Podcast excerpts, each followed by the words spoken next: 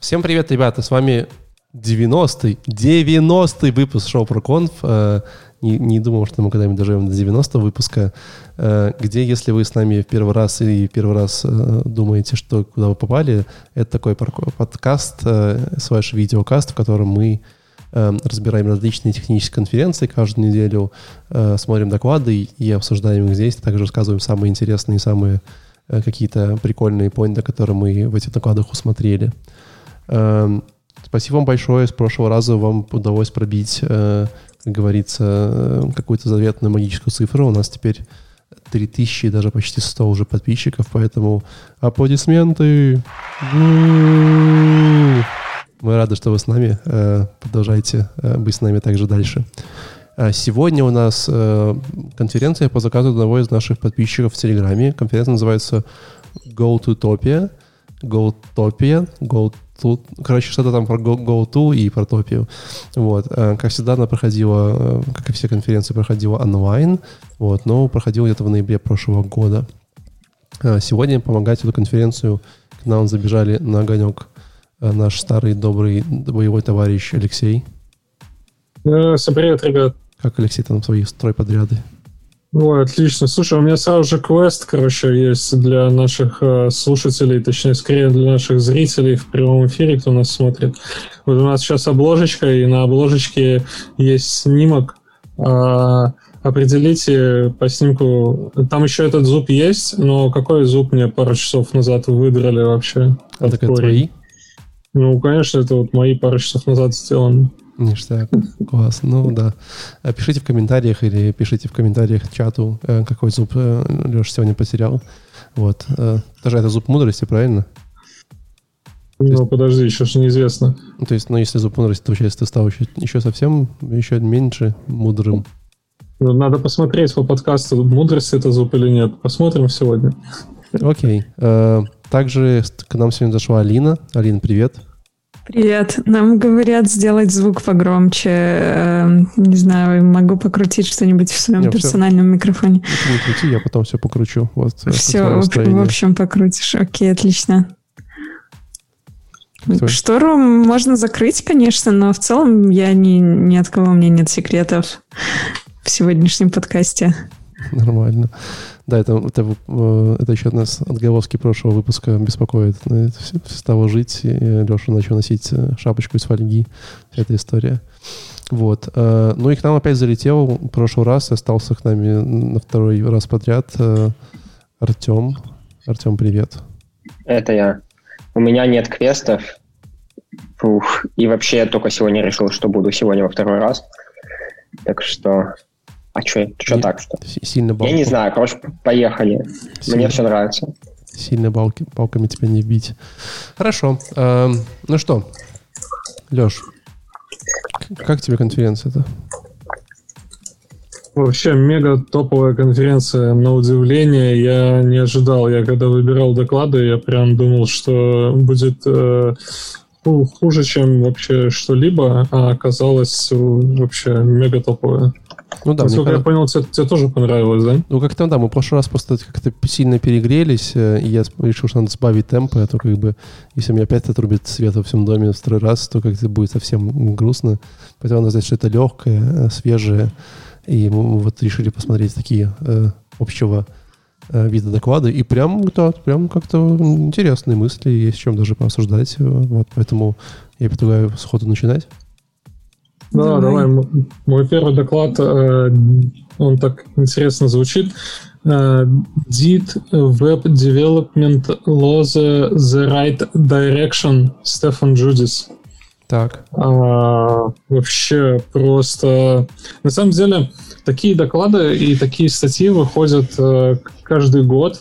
А, каждый год нам напоминают о том, что, э, ребят, come on, как бы размер нашего бандла увеличивается, и uh, time to interaction к э, пользователю увеличивается, и, ребят, мы, может, куда-то не туда идем, uh, может, нам надо следить за нашими бандлами, но здесь чувак просто э, разложил все настолько, вот эту неправильную нашу дорогу, что я просто офигевал.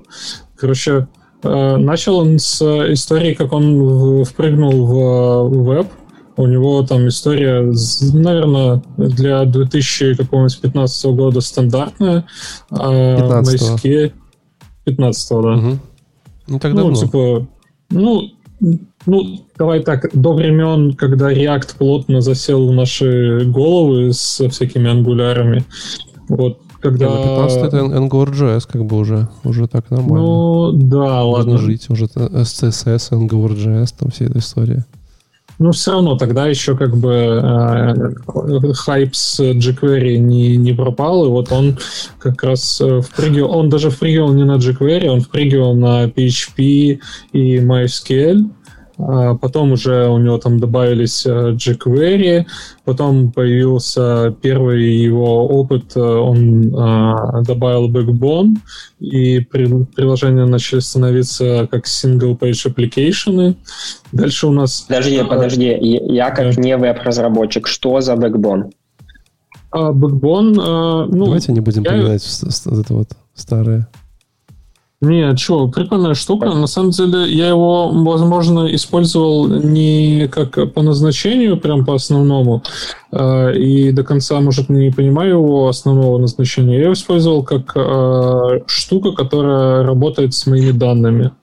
То есть я на там, определенные вьюшки могу там хранить как-то определенно взаимодействовать с данными. То Подожди, это... это как, как Evermind какой-то или что? Backbone то это, это, это фреймворк для фронтенд, ну какой-то там библиотека, свой фреймворк для фронтенд разработки. Э. Ну это да, скорее библиотека. Скорее библиотека, да. Ну, в общем, это одна из ступеней э, современной разработки, э, веб-разработки. Ну, основной, основной упор вот я с ней делал на работу именно с данными. То есть, что у тебя есть какие-то модели, а эти модели там из фетчи заполняются, и ты потом можешь э, с ними общаться там на разных страницах. У них же тогда уже появлялись там контроллеры, э, ну, точнее, не появлялись, а были контроллеры. То есть, ну, это вот э, реально такой старт к реактам там и прочему. Ты вот так говоришь, как будто jQuery это что-то плохое было. Ты бы попробовал... Я-то просто во времена, когда jQuery еще не был популярен, начинал. Поверь мне. Я начинал, это было когда да, я начинал, когда э, ребята делали падающие снежинки э, на, на вашем сайте, и это было сделано через там документ э, get element by ID, и вот это вот все прочее, и там тонны кода для того, чтобы эти снежинки падали. Поэтому, ну, jQuery в плане работы с домом э, прям, ну, это прям важный этап в развитии фронтенда. То есть э, ну, я не знаю, как, как бы появился React, если бы мы не могли подумать, что вот с дома можно общаться там по-другому, кроме как документ get element by ID там и прочее. Ну ладно, так что, и чувак говорит, что типа Юра, прости, мы все продолжали? Короче. Да, да, да, да, да. Короче, давай вот по, по истории. Дальше Галп с э, грантом появился. А для Артема это инструменты, которые позволяли собирать наш э, фронтенд. То есть Не, это фронт... я уже знаю, это все уже все. Да. Ну, вот эти э, начал появляться э, бандлы, начали появляться сборки, которые позволяли там нам э, оптимизировать наш CSS и JS, там минимизировать его э, и прочее. Э, дальше начал, там уже пошли фреймворки, Angular, там Vue, React и прочее. И появилась такая штука, как Lighthouse в Гугле, когда мы можем э, замерять э, наши какие-то там э, скоростные показатели по сайту. И вот он э, когда-то давным-давно там разработал свой э, блог на... Это был там что там, server-side rendering или чуть ли не э, static rendering. Ну, по-моему, это был server-side rendering. А, ну и все было классно, да. И сейчас вот, э, ну, он, понятное дело, как и все начинающие блогеры, сделал там 4 блокпоста и забил на этот блог. И спустя время э, он решил ну, повторить эту всю практику, только уже используя там э, современные фреймворки. Он дико упоролся по оптимизации э, своего вот этого нового блога. Он выход, вышел на 90% по перформансу от Lighthouse, и все остальные показатели там тоже были там типа под 100%. То есть это все, ну, все шарики вот эти Lighthouse были зеленые. Это прям, ну, типа Воу. Вот этот шарик, особенно с practices, он там прям отдельно сказал, что типа завел все best practices, которые только смог найти, как бы, и вот у него все, все зеленое теперь. Даже вот я вижу progressive web у него на, на сайте был. И... Который, на самом деле, никому не нужен, если бы это не Google продвигал. Ну, блин, come on. А, не будем... Думаешь, хоть что-нибудь кому-нибудь нужно, если это не продвигают? Не, ну может, ты понимаешь, типа вот, вот э, шарик PWA в Google PageSpeed Insight, ну это же абсолютно бесполезная херь. Типа, ну как бы, come on, ты вот много, типа, progressive web в жизни своей пользовался? Я ни одной не пользовался. Ну, я попользовался только с той точки зрения, что посмотрел, как это можно затянуть к нам а, в продакшн. И, ну, мы теряем сразу же айфоны, то есть мы хотели а, отказаться от мобильного приложения в пользу там, какого-нибудь WebView или еще что-то, и рассматривали PWA, но как бы а, с айфонами у нас а, будет проблема, если мы втягиваем PWA. Okay. В общем, Чувак э, случайно напал на сайтик, на старый э, допотопного дизайна сайтик, э, который до сих пор поддерживался. Ну, чтобы вы понимали, сайтик реально вырви глаза, да.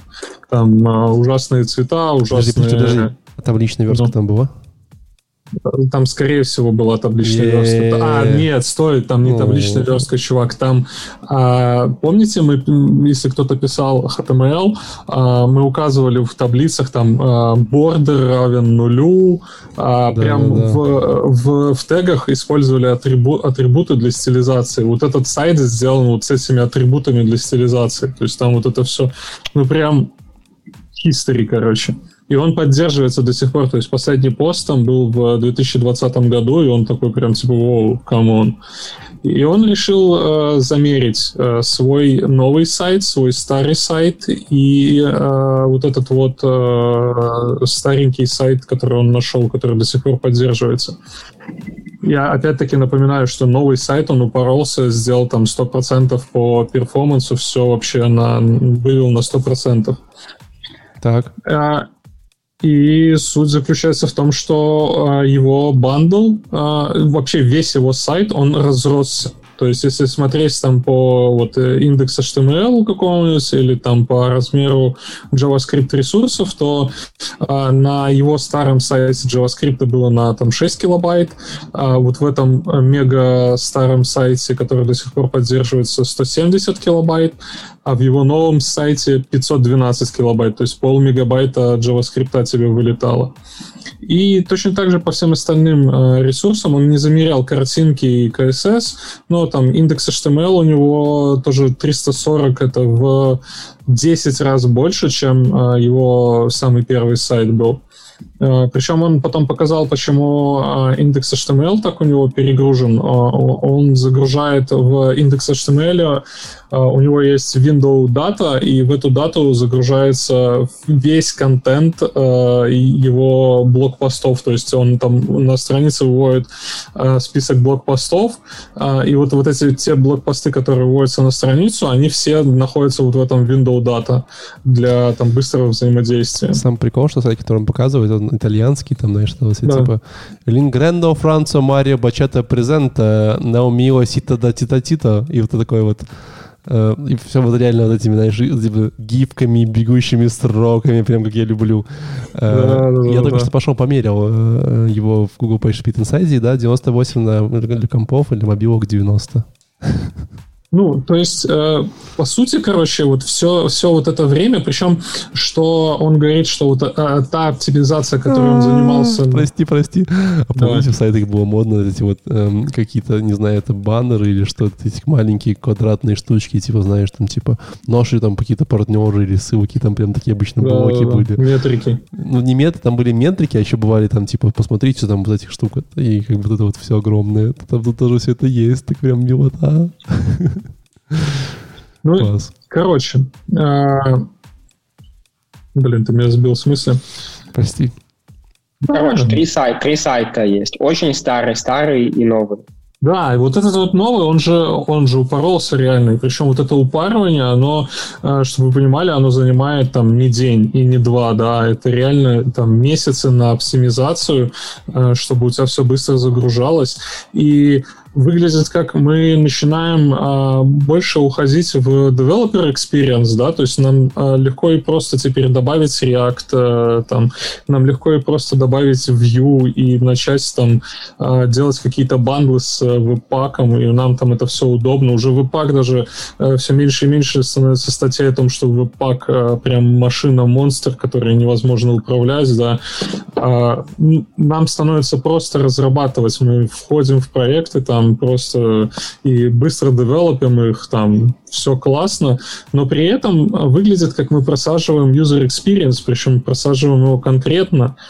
А, э, если рассмотреть, допустим, он приводит э, трафик, э, там сколько-то трафика в Канаде, он говорит, самый дорогой трафик это 0,13 долларов за мегабайт, да?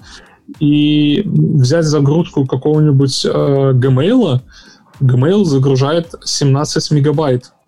Но тут э, не совсем э, он опять же поправляется, что давайте как бы разделять на приложения реальные. Вот Gmail это реально приложение, которое действительно как бы там очень много всякого user experience и, возможно, вот эти все там реакты и прочее они упрощают. Причем при том, что Gmail в любой момент имеет э, обратную как это degradation, то есть ты можешь включить старую версию, которая без всяких там новомодных там этих переходов там и прочее, которые прям э, буквально там несколько килобайт, я не помню, сколько он там говорил, э, сейчас скажу, 40 килобайт, и у тебя Gmail уже на телефоне. А ну, для этих ресурсов, возможно, как бы, ну, мы можем делать какое-то такое, ну, не снисхождение, а такое а, а, отступку, да. Но когда мы говорим про обычный сайт, обычный блог, обычный контент news какой-нибудь, да, и мы втягиваем туда React с React-роутами, да, а, которые предполагают в себе, в себе то, что мы можем делать красивые анимированные переходы между страницами, и Сколько, сколько вообще сайтов вы видели, чтобы были красивые анимированные переходы между контентом, между там страницами или еще что-то? Это же единицы. Не знаю, я тут нашел, ну, я тут, я тут, я тут нашел Java Applet, я просто на сайте сижу, короче, просто ностальгирую, понимаешь? Java Applet в виде часов, который уже не работает, но все еще есть короче, в коде просто. Applet, код равно Java класс, погнали. Хорош, хорош. Ну, слушай, э, вот отвечая на, опять-таки, вопрос Алины, прям резонен, а нужны ли нам эти переходы? Он показывает э, ресурс э, там какой-то дизайнерский, и там действительно, ну, какой-то дизайнерский блок, по-моему, и там действительно красивые анимированные переходы между контентами, да, то есть когда ты нажимаешь на другой раздел, у тебя меняется URL, и у тебя сайт перестраивается, то есть он анимированно перестраивается но в большинстве своем мы втаскиваем React Road, который, э, ну, грубо говоря, мы все, мы с React Road мы прекращаем э, взаимодействие с э, линками, как с линками. То есть у нас э, линк это не href как ссылка, а это уже что-то такое сферическое, которое там отрабатывает где-то, да. То есть, э, ну, если пользователь не получит JavaScript, да, ну, вот, опять-таки, он там какую-то фразу при, приводил к тому, что люди говорят, что там, типа, а как же пользователи с э, no JavaScript, которые отключили у себя JavaScript? Ну, хорошо, таких нету. Но э, существует очень большая вероятность, это где-то в, в чем-то он цитировал из чего-то другого доклада, существует очень большая вероятность, что у пользователя не дойдет э, JavaScript, у пользователя по тайм-ауту э, будут проблемы с JavaScript, у пользователя, там, я не знаю, бандл не соберется там или еще что-то, ну, как бы велика вероятность того, что у пользователя поломается JavaScript, и что без JavaScript? Никакая ссылка не работает, никакая кнопка не работает. Если привести в плане примера, допустим, GitHub — Э, поддерживают, то есть там э, верхнее меню навигационное, оно просто обычными ссылками. Не вот этот э, э, роутинг, который без JavaScript не отработает, а именно обычная href ссылка, которую ты нажал, она у тебя перешла, даже если тебе JavaScript не доехал. Тебя, сорян. Эм, ну, давай, Леш, ты как бы ты сейчас долго что-то рассказываешь, но типа давай вот мысль, что типа все плохо, Юра, мы продолбали, надо делать такие сайты, как раньше. А, нет, просто стоит обратить на это внимание, так что, что ну, типа, сейчас... Ну, ну, это же абсолютно другие технологии, это же типа другой подход, другой, это будущее, это мир, да. Ты, ты знаешь, как типа говорить ну, ну да, ну топором тоже деревья можно рубить. Типа, вот смотрите, бензо, бензопилы, вот это вообще плохо, они же и ломаются, и весят много. А топор взял и рубить, типа, нормально. Ну, как бы да. Ну, Не, бы... основной, основной его поинт это в том, что э, фокусироваться на то, какими технологиями нам э, будет э, проще э, помочь пользователю с user experience. То есть не делать О, упор... Сейчас я тебе расскажу про эту теорию. Давай. Давай, давай секунду. Теория будет это, очень, это, да, это. очень быстрая теория. Вы видели когда-нибудь сайты посольств всяких, где надо какую-нибудь форму заполнить на визу? Дичь. Вот они Дичь, сделаны да. без JavaScript, без да. всего, и это ужасное говно. Значит, теория. Ну, то есть сайты посольств — это худшие сайты, которые я видел в жизни. Каждый из них это, — это топор в сердечко вот утверждение React нужен не для того, чтобы делать хорошие, хорошие сайты, а для того, чтобы не делать плохие. То есть, типа, окей, сайт на React, ну, все проблемы, которые были перечислены, ну, у тебя хотя бы не получится сайт посольства. Вот это главное, чтобы у тебя не получился сайт посольства. Ну, сомнительно, может просто не получиться не. никакой сайт вообще тогда. Смотри, сайт Почему? посольства э, это такая штука, которая поддерживает э, accessibility, и, ну, это как минимум. И как максимум у, у них, мне кажется, проблемы просто с э, дизайном. Ну, типа, я, я mm-hmm. переключался по формочкам, там табы отрабатывают, все, все хорошо работает. Именно в плане, где что найти, как что лежит э, и как это красиво выглядит, там, да, проблемы присутствуют.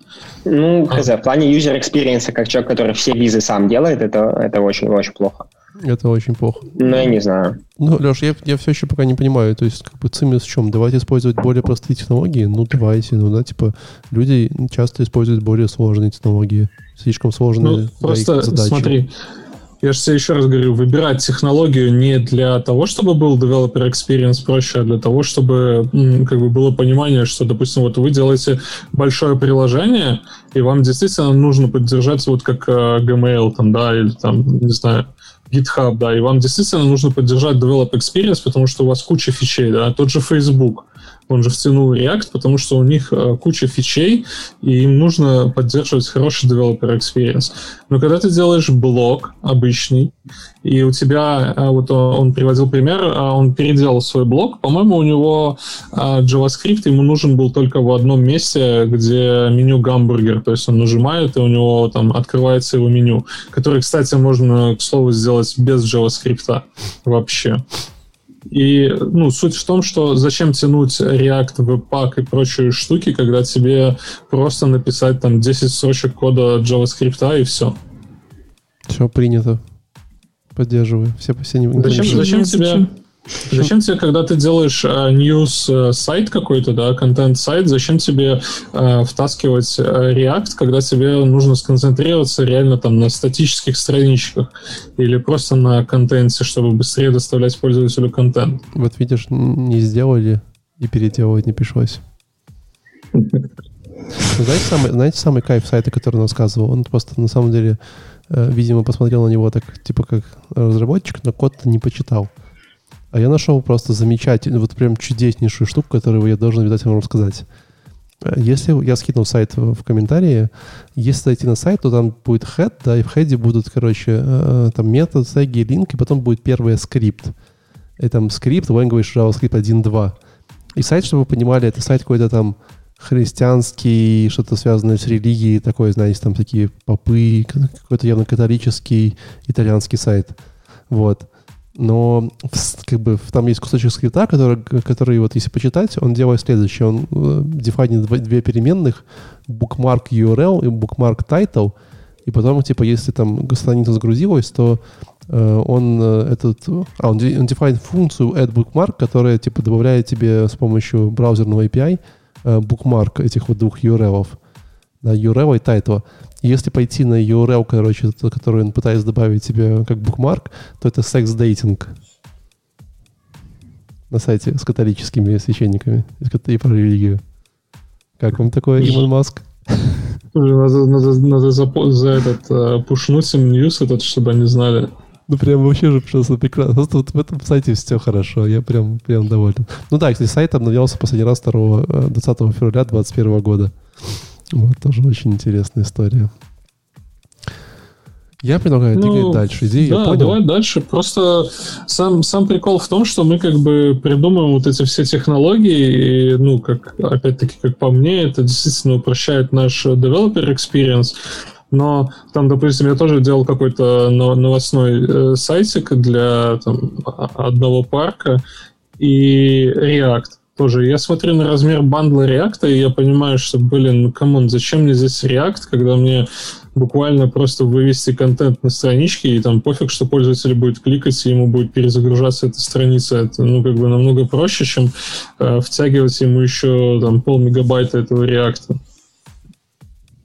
Да.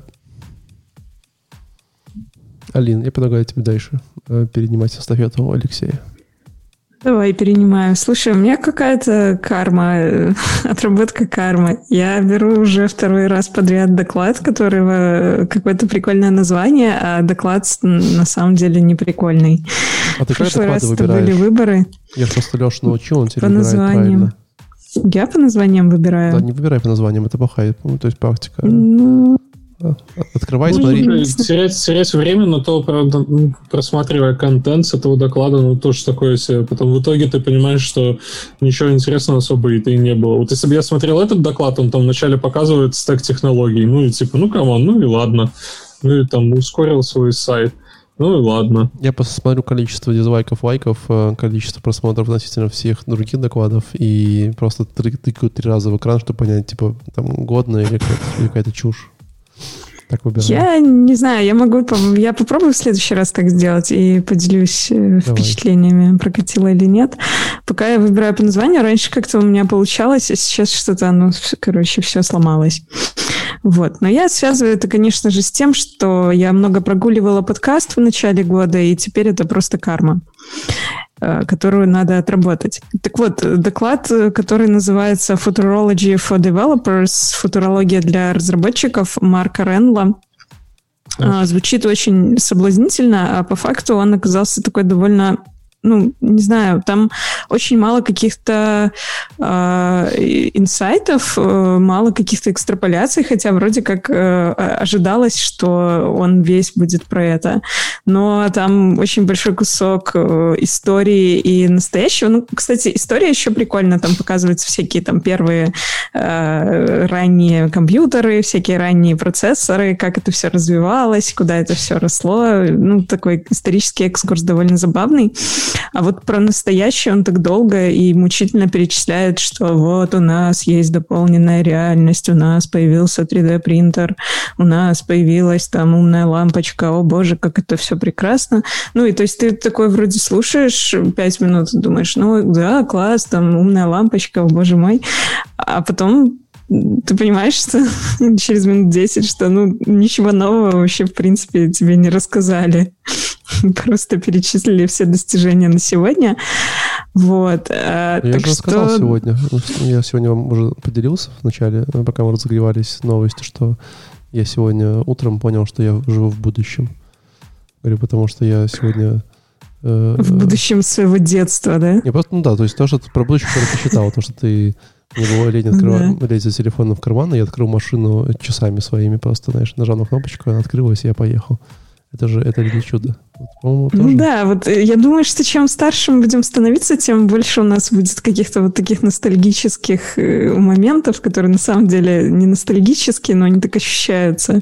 И вот у этого э, рассказчика, он, у него весь доклад просто соткан из таких моментов, как вот он вспоминает, как он, видимо, в детстве об этом мечтал, и вот оно уже наступило.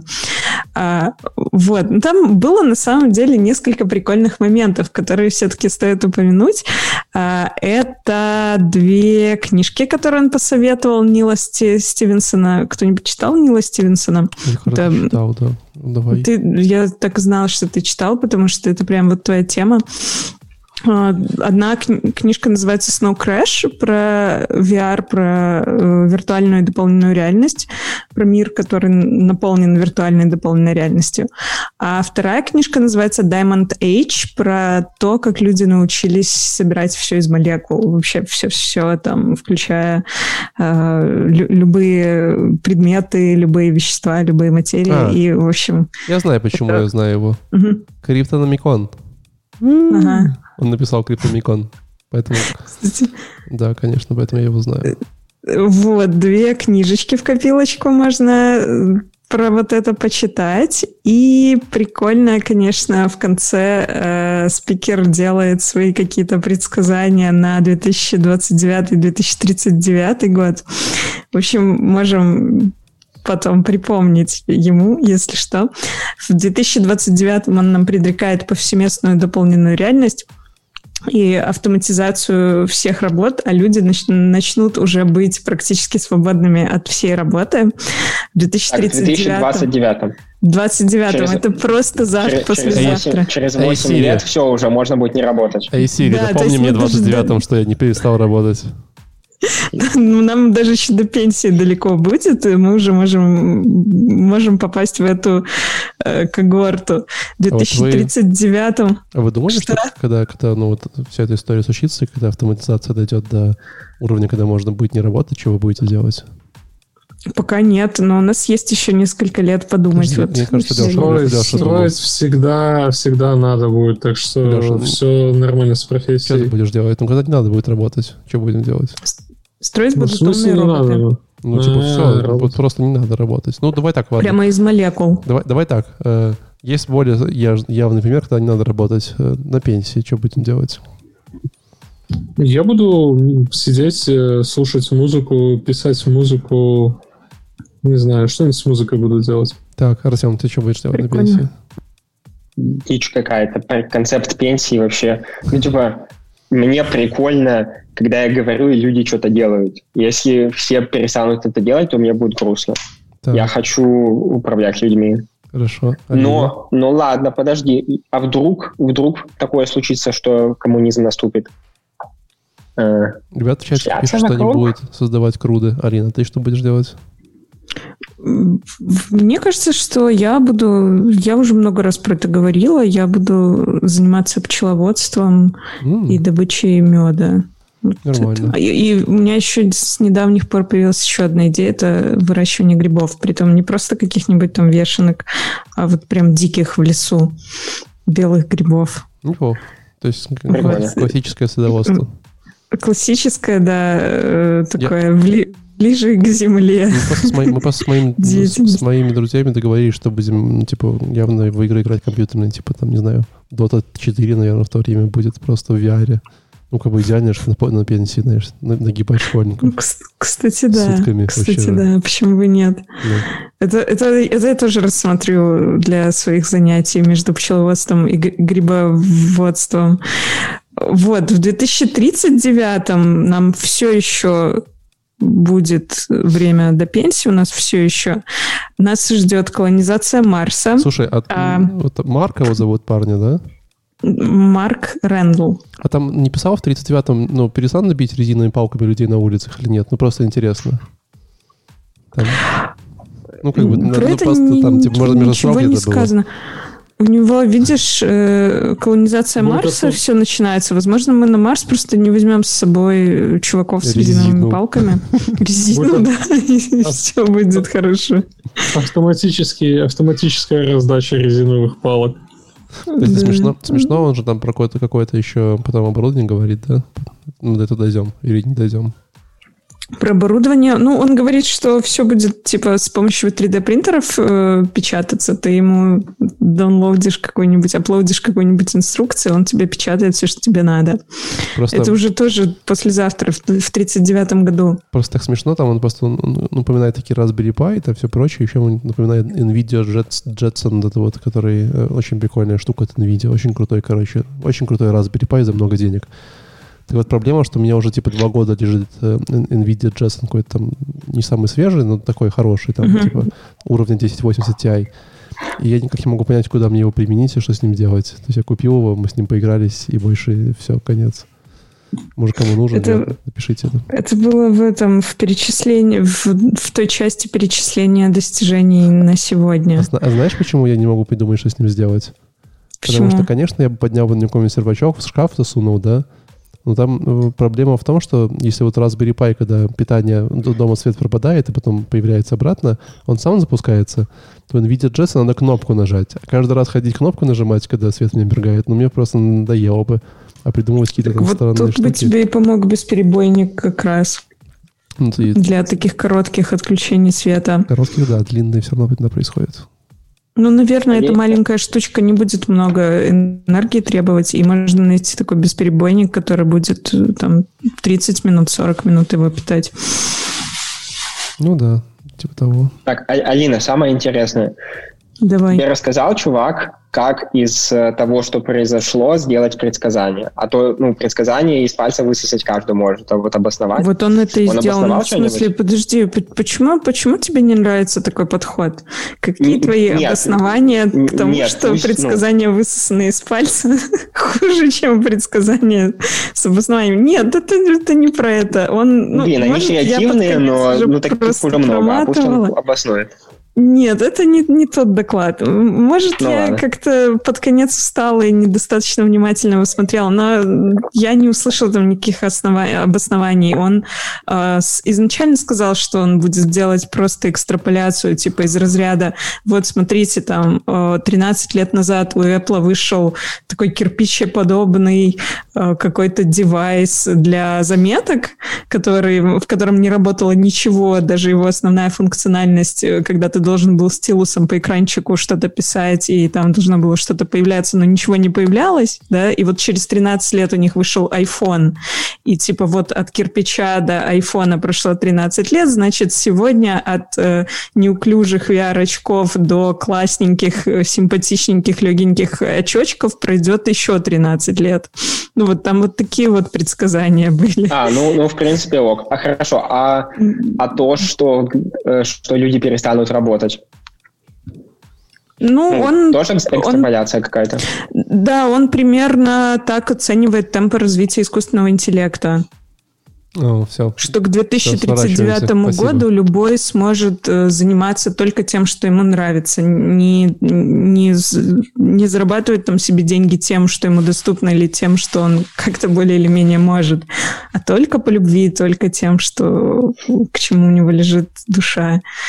Ну, мне ну, кажется, что, что почему бы не поделиться своим видением, если у тебя есть такая возможность. А, но какого-то прям обоснований, каких-то там прикольных таких наблюдений я в докладе не заметила. Это же все настолько абстрактно, там даже тот же 3D-принтер, тебе, чтобы там что-то построить на нем там на молекулах или еще на чем-то, тебе нужно подготовить схему какую-то, скормить ему эту схему, сконструировать что-то, то есть все равно придется работать.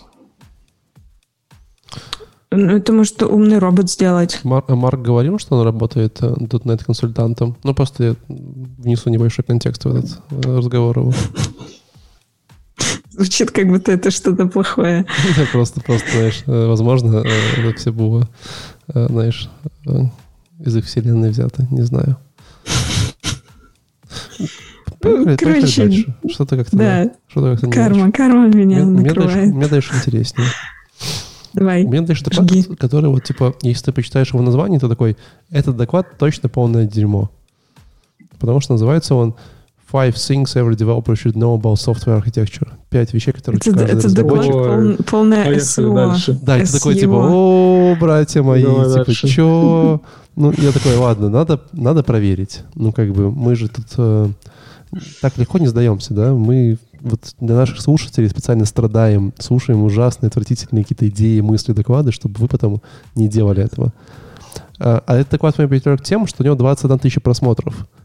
Вот. Что как бы или результат какого-то хорошего маркетинга, или как бы доклад реально хороший. И знаете, что я вам скажу? Доклад реально хороший.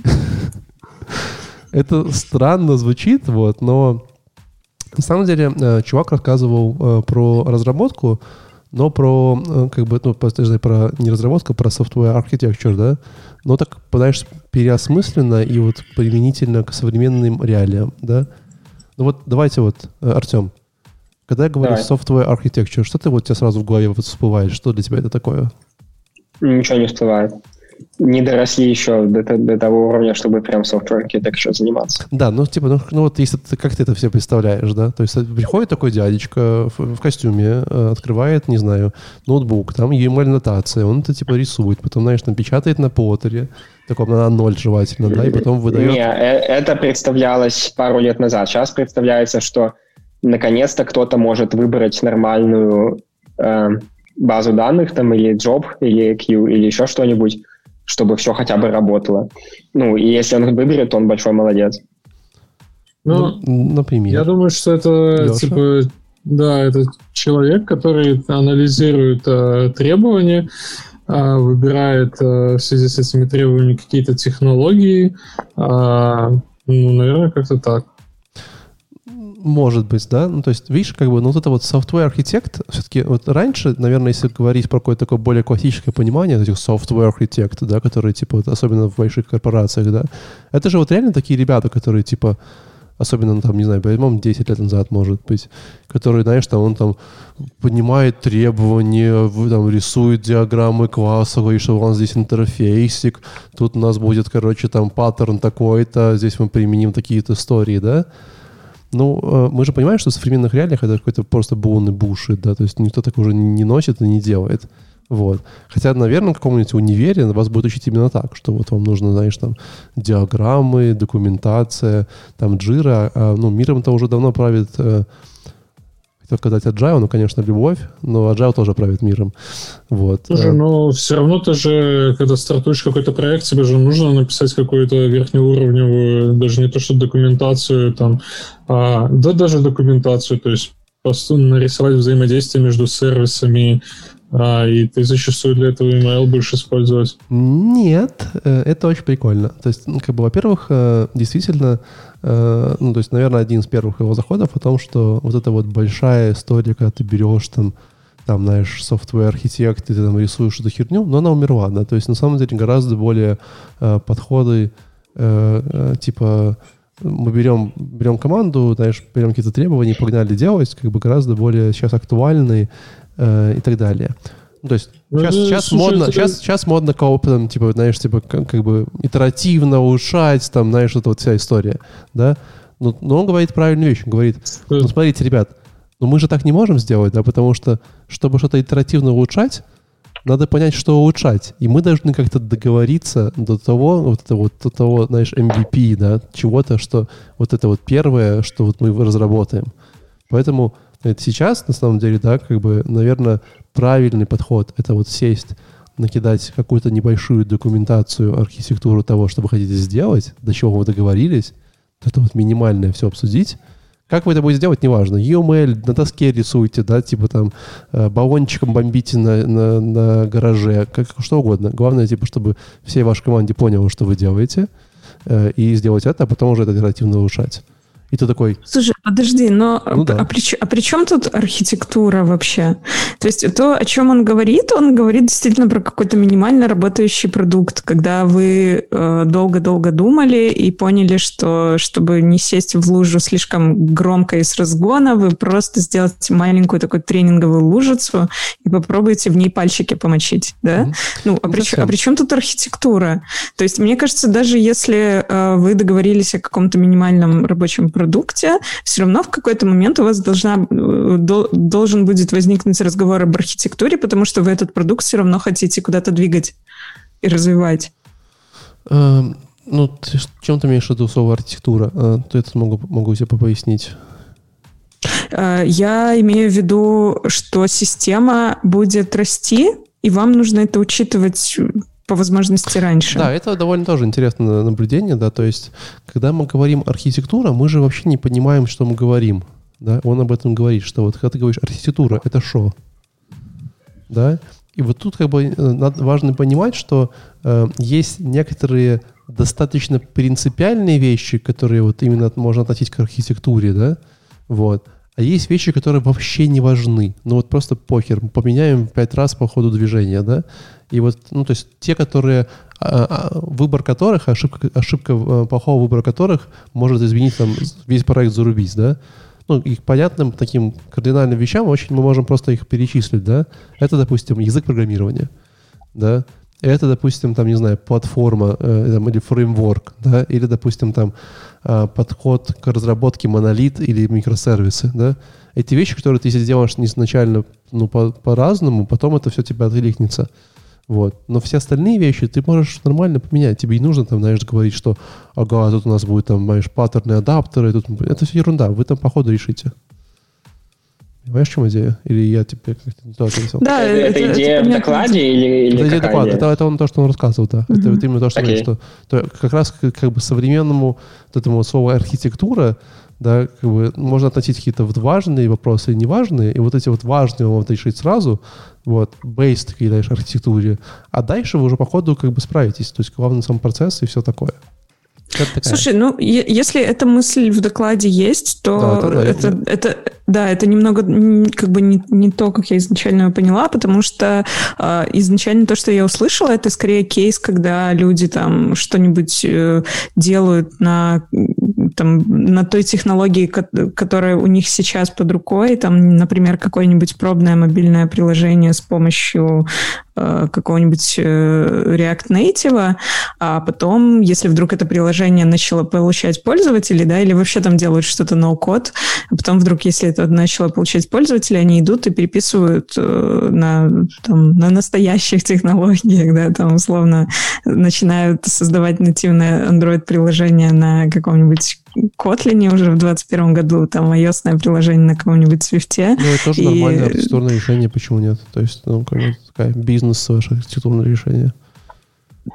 Но э, если говорить об архитектуре как о э, каком-то концептуальном наборе технологий, то первое приложение на React Native вообще архитектурно не будет иметь отношения к следующим там нативным приложениям. Ты этого не знаешь совершенно. Может, не знаю, вы используете какой-нибудь AI, который вам весь код с JavaScript переведет на iOS, и вот такие, оу, оу, оу, или там Kotlin Native, который скомпилируется. Ну, да, это, это, конечно, да, в 2039 году нас ждет, но... Может, тогда и будет переписывать, На практике понимаешь? обычно просто выбрасывают.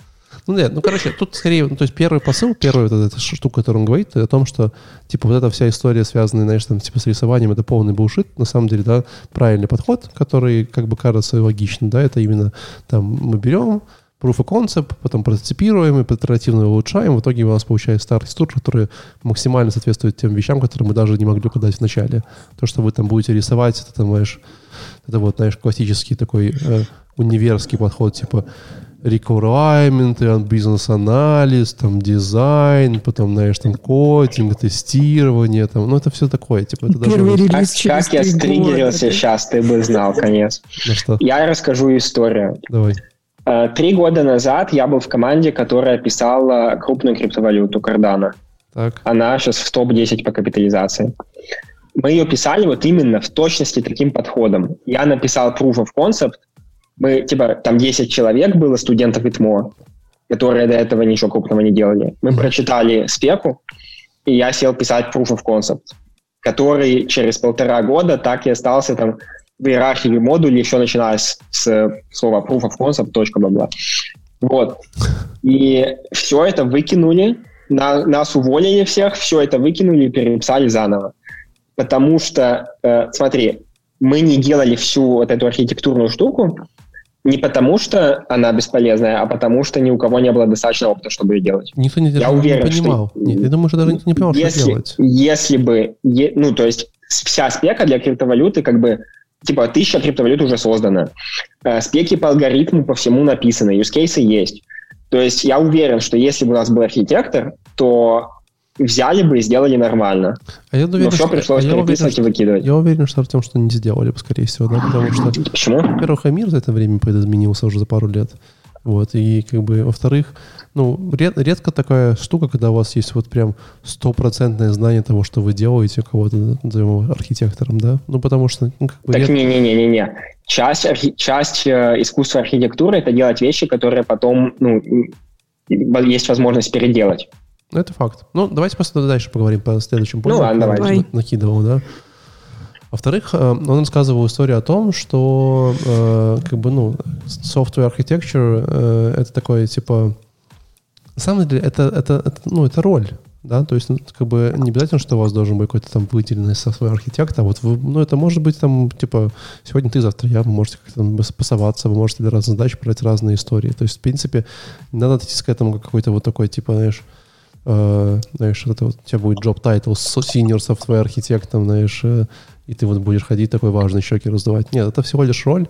И часто, причем как бы э, архитектура это роль не про программирование, то есть не вот про это, вот, знаешь, там, как правильно сделать, да, а это история про коллаборацию, про какое-то, там, знаешь, обучение, про, может, какое-то парное программирование. То есть это не тот чувак, который говорит, так, там, рисуем, ты делай так, ты, короче, что, React, ты, блин, какой React, Vue сейчас надо делать, да? Нет, ты садишься с ребятами, ты можешь даже участвовать в процессе. То есть такая история про Э, ну, про взаимодействие со всеми членами командами. Там может быть какая-то парная э, архитектура. И это тоже очень как бы, правильная мысль. То есть это скорее, э, можем это назвать совмещенной ролью между э, там, не знаю, тим-лидером, техническим лидером, все такое. Как, как-то вот так, нет? Не, не, кого-то что-то добавить? Вы согласны, не согласны? Мне, ну, как бы эта мысль кажется мне интересной и свежей, скажем так. Что архитектор это роль? Да, это роль, ну, причем, да. причем она может быть переходящей в, в, в команде. Э, да, может быть. Вот, кстати, следующий доклад, он тоже будет только про то, что техлит это роль, а да, а не да. про архитектор это роль. Ну, ну типа да, тут... роль. Э, у меня тут аргумент только есть из э, доклада, который я смотрела.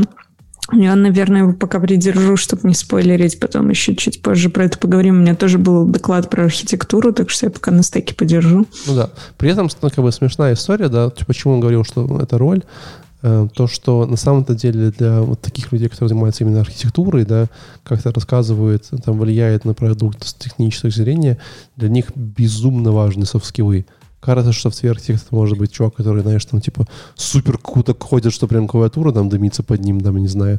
Э, но нет, это на самом деле именно человек, который много разговаривает, много там обсуждает, что-то там, как теперь какие-то решения принимать в этом плане. Ну, это такая вот была история. Э, четвертый пункт, который он накинул, э, он так и называется «Тебе не нужен UML». он сказал, Говорит, я обычно, когда типа делаю тренинги э, по вот software architecture, вот, я спрашиваю людей, кто любит UML. И обычно типа 90% людей не поднимают руки, потому что типа все ненавидят UML. Вот. Э. Блин, ну come on, это же какой-то единый инструмент для общения между разработчиками. Ну, нет, ну, как бы, давай будем честны, UML-диаграммы так себе история. То есть, как бы, по факту ты гораздо более, там, типа, приятнее тебе почитать какую-нибудь доку в Markdown, чем вот эту диаграмму разбирать. Думаешь, боже мой. То есть, конечно, это скорее как... Ну, то есть, я бы сказал, что это хороший дополнительный вижу для чего-то, да, какие-то отношения между компонентами, где-то трудно принять по-другому. Вот. Но глобально вот просто как единственный способ вот, коммуникации отвратительная штука. Ну, как-то она мне очень не нравится. Ну, это не единственный, но это же действительно он легко э, помогает тебе показать взаимодействие между сервисами, там, не знаю, что еще можно описать. Или не помогает, да, да типа, э, как бы, а еще, типа, UML, он все-таки достаточно строг, но, с другой стороны, достаточно так сильно вариативен, что ты можешь такую диаграмму нарисовать, которая будет по UML, и никто ничего с ней не поймет, кроме тебя, да.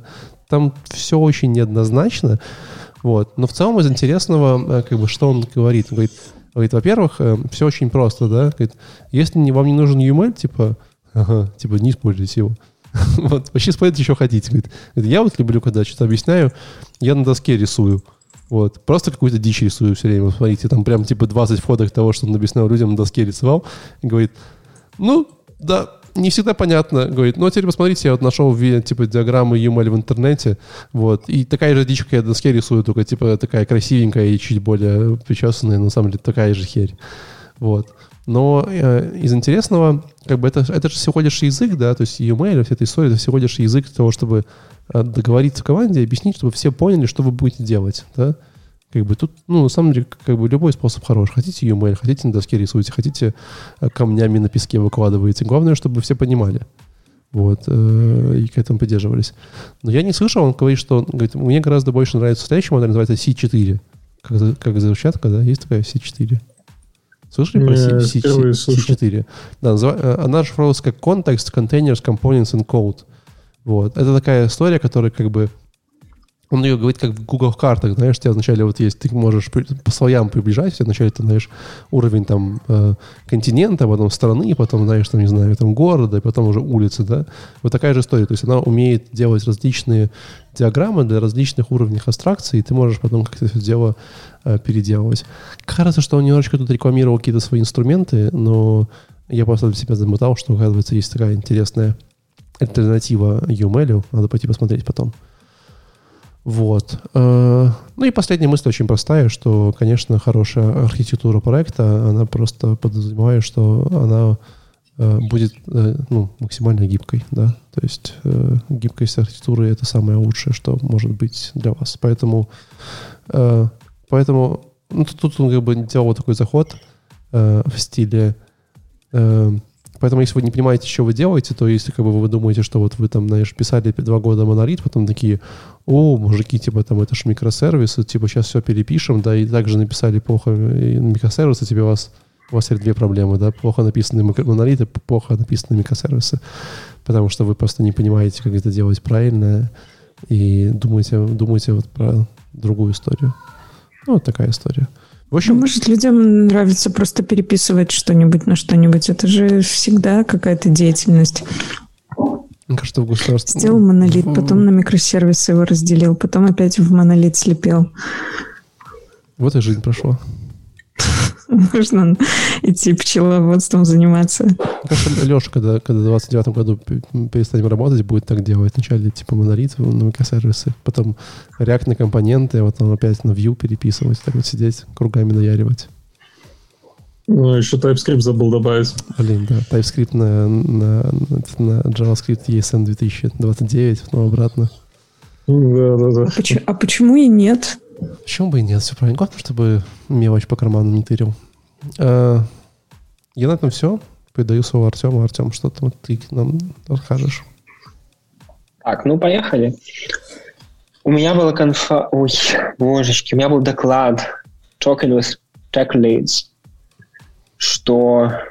Ну, вообще, я прочитал просто название и такой, ну, сейчас буду его смотреть. Потому что я был более-менее техлидом, вот последние полгода, а сейчас я тренирую техлида, то есть доклад релевантный. И чувак просто берет такой и рассказывает на минут 40 какую-то кучку вещей, которые он знает про техлидов, как ими быть, какие у них проблемы, что еще делать. И я таких тех докладов видел... Техлид. Тех Тех. Э, так, еще раз. Тех или тех?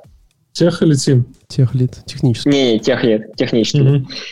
Вот. Эм, я смотрел таких докладов несколько, как-то раз в полгода попадается такой доклад, я его смотрю.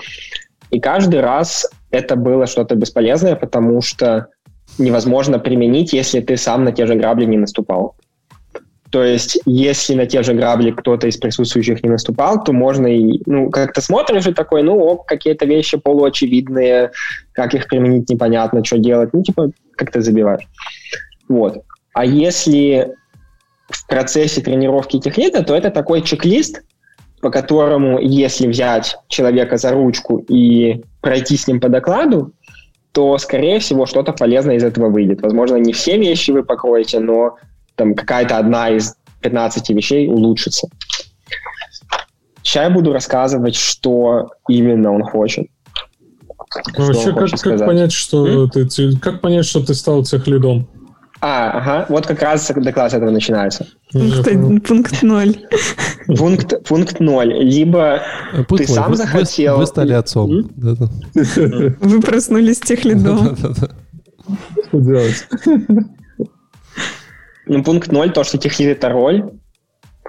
Пункт первый — это то, что либо ты сам захотел вырасти, либо тебе кто-то сказал, что, мол, давай, чувак, ты будешь техлидом. Дальше очевидно, что нельзя знать, техлид ты или нет, ну, де-факто, если ты не знаешь, что именно это за роль. И он определяет техлида как человека, который отвечает за А.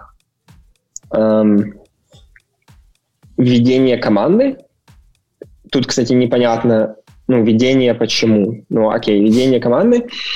А второе за качество, за техническое качество deliverables, которые выдает эта команда. Я поясню, наверное, для Артема, он просто давно сидим э, на Западе, mm-hmm. у них как бы часто нет этой вот истории, как у нас называется, team leader, да, то есть типа еще командный лидер.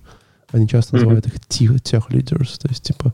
Uh, я не знаю, я когда работал в Германии, в Вайре, то там был отдельный team lead, и отдельно выбирали тех лида на каждую фичу. Ну, вообще, сам, сам каждой компании по-разному, это факт, да. Mm. Но, но как бы часто у них вот именно тех лидинг, это, это такой как раз то, что в нашем регионе называют э, team lead. Того, что Возможно. Это... Ну, в, в целом я предположу, что в маленьких командах team lead и тех лид э, могут совпадать. Логично. Ну, ты говоришь, что типа тех лид это тот, кто отвечает за качество доставки Э, не за, за, за тех, качество технических uh, deliverables. А за продукта, что тогда отвечает? За что тогда отвечает delivery менеджер? Не знаю. Может быть, у тебя есть команда, где... Вообще, давайте расскажите мне, что делает delivery менеджер. Ну, delivery, как правило, на каком-то более высоком уровне э, работает. То есть это не конкретная задача или там фича какая-то, которую ожидает от команды, а успех а, всего проекта или продукта. А теперь, внимание, вопрос. За что отвечает delivery менеджер в компании Яндекс Еда? Яндекс доставка. Delivery специалист и delivery менеджер. Главное не путать. Окей. Короче, я предположу, что delivery менеджер может отвечать за то, чтобы... Ну, еще раз, техническое качество того, что delivery того, что deliver. А, например, случится delivery вообще или нет, возможно, в этом участвуют вещи, которые за гранью тех, э, responsibilities техлида. Может быть, у него mm-hmm. нет тупо бюджета, чтобы заделиверить то, что надо. Так. так вот, у нас есть роль. Если ты э, человек, который внезапно в позиции отвечания за всего этого, то, видимо, ты техлид. Я предположу, что может быть, что в команде техлида нет, потому что все ни за что не отвечают. Допустим. Каждый за что-то маленькое свое отвечает. Так, что он дальше рассказывает? И еще он говорит, что техлид — это в нормальных компаниях одна из трех видов, эм, один из трех видов треков, по которым может идти человек. Есть трек individual contributor — когда человек просто становится разработчиком лучше, лучше, лучше. Есть э, трек менеджмента, и вот есть трек техлида. И у техлида будет, ну, он перечислил, допустим, 5 вещей. Я считаю, что какой-то другой докладчик мог бы перечислить 7 или 3. И поэтому я говорю, что надо смотреть доклад и ну, на примерах брать и, и что-то делать полезное, потому что это не такой доклад, который строит теорию всего. Это бесполезный доклад для теории всего. Это полезный доклад для действия. Вот. Что делает техлит, по мнению... Как, как чувака зовут вообще?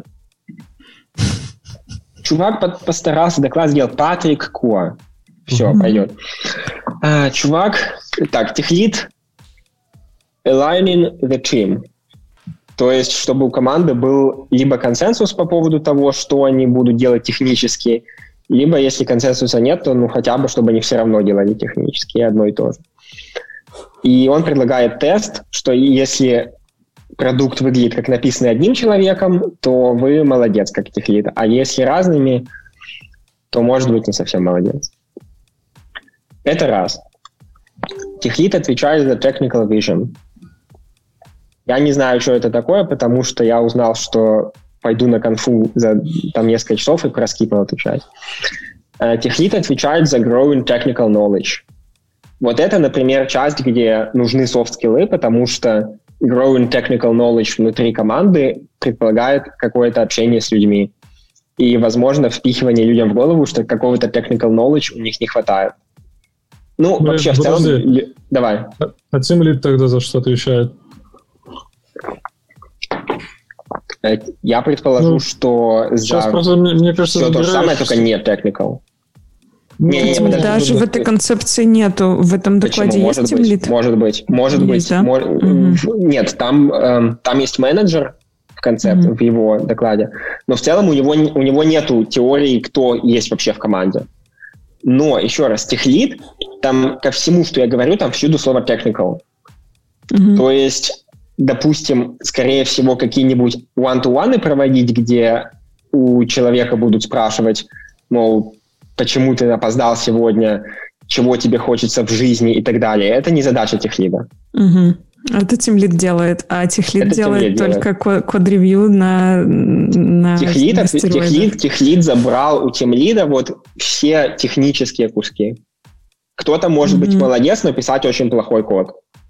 И mm-hmm. я предположу, что Тимлит и Техлит могут сколлаборироваться, чтобы этот человек начал писать код получше. Окей. Okay. Вот. Technical Vision — не знаю, что это. Growing technical knowledge. Здесь нужны софт-скиллы, здесь нужно хотя бы 30%, он говорит, писать код самому, чтобы понимать, какой вообще technical knowledge нужен, может быть, какого не хватает, где еще что. Если 100% писать, то ты не техлит. Если ты вообще не пишешь, а только митинги, то тоже, наверное, не техлит. А если... Вот он говорит 30%, ну ок. В принципе, звучит реалистично. Technical Risk Management и Technical Debt Management. Ну, тоже ок. Техлид, у него есть, скорее всего, больше опыта и больше видений, эм, он, он знает больше про то, что нужно от продукта и что эм, в каком состоянии сейчас находится продукт. Вот, кстати, для этого еще нужно 30% копания в продукте, чтобы знать, в каком он сейчас состоянии. И тогда техлид знает, какие технические именно риски есть у продукта, где... Э, как депч на русском? Долг. Долг. Где технический mm-hmm. долг, и он может как-то это фиксить. Вот чтобы знать, где долг, ему нужна техническая составляющая, а чтобы его фиксить, возможно, опять ему понадобится soft skills. Слушай, это прикольно. Мне, мне нравится такая концепция. В общем, прям, прям понятно стало, для чего действительно разделяется технического лида и тим лида. Я много слышала э, про то, что такие роли бывают, что они разделяются, никогда особо не задумывалась, где у них э, вот эта граница. Сейчас прям как-то так все вот по, по полочкам стало. Ну, я, смотри, я предположу, что это то же самое, как есть в маленьком стартапе только SEO, а потом в большом появляется CFO, COO, CTO, еще кто-то. Но при этом mm-hmm. тоже есть. Вот я считаю, что все остальные C просто забирают какой-то кусок ответственности у всего, потому что он угу. больше совсем не справляется. А есть, кстати, там было у него какое-то эм, обозначение, с какого размера команды имеет смысл разделять роль тех, тех лида и тем лида? Нет. Не было такого? Нет, вроде бы нету. К сожалению, не было, потому что это, кстати, прикольная угу. тема. Очень простая тема. Ну, давай. Это, ну, расскажи. Когда времени не хватает уже на то и другое, тоже просто надо разделять. Логично. Ну, да. это, понимаешь, Валик, это если ты такой, как бы оказался в такой позиции, когда ты по какой-то причине взял на себя эту лидскую роль. А если ты в такой позиции, когда э, ты, например, а, организуешь, образуешь новую команду в какой-то уже э, установившейся структуре, и, возможно, ты хочешь распределить роли или кого-то на нанять на выполнение определенных задач, да, например, там тех лида или тем лида или и того, и другого, то тут может возникнуть вопрос, а имеет ли смысл уже задуматься про обоих или еще рано? Хотя, наверное, тоже тоже понятно. Если деньги есть, можно сразу всех нанять, конечно. Че? Всех нанять, да.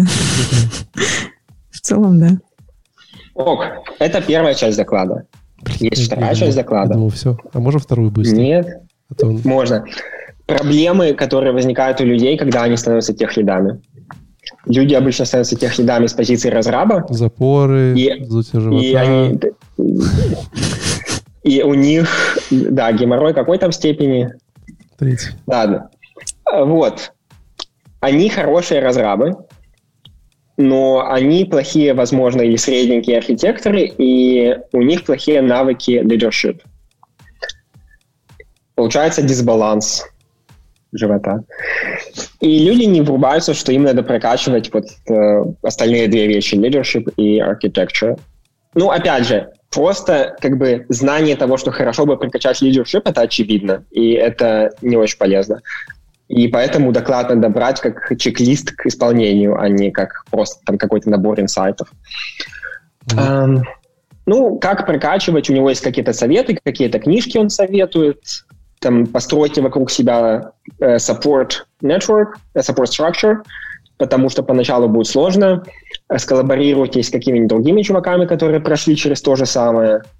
Э, конкретно за советами посылаю смотреть доклад. Он разбит даже на части, там эм, с 18 минут идет, не помню. А этот, слушай, и... а если ты стал тех, тех, тех лидом, да, то ментор тебе нужен или нет? Ментор всегда может пригодиться, я считаю. Mm. Ну, конкретно в докладе он не говорит. Он говорит про support structure, которая может быть, в общем-то, чем угодно. Я считаю, что ментор это клево, ну, по опыту. Вот, и, наконец, знаешь, сюрпризы. Что более, знаешь, что более клево, чем ментор?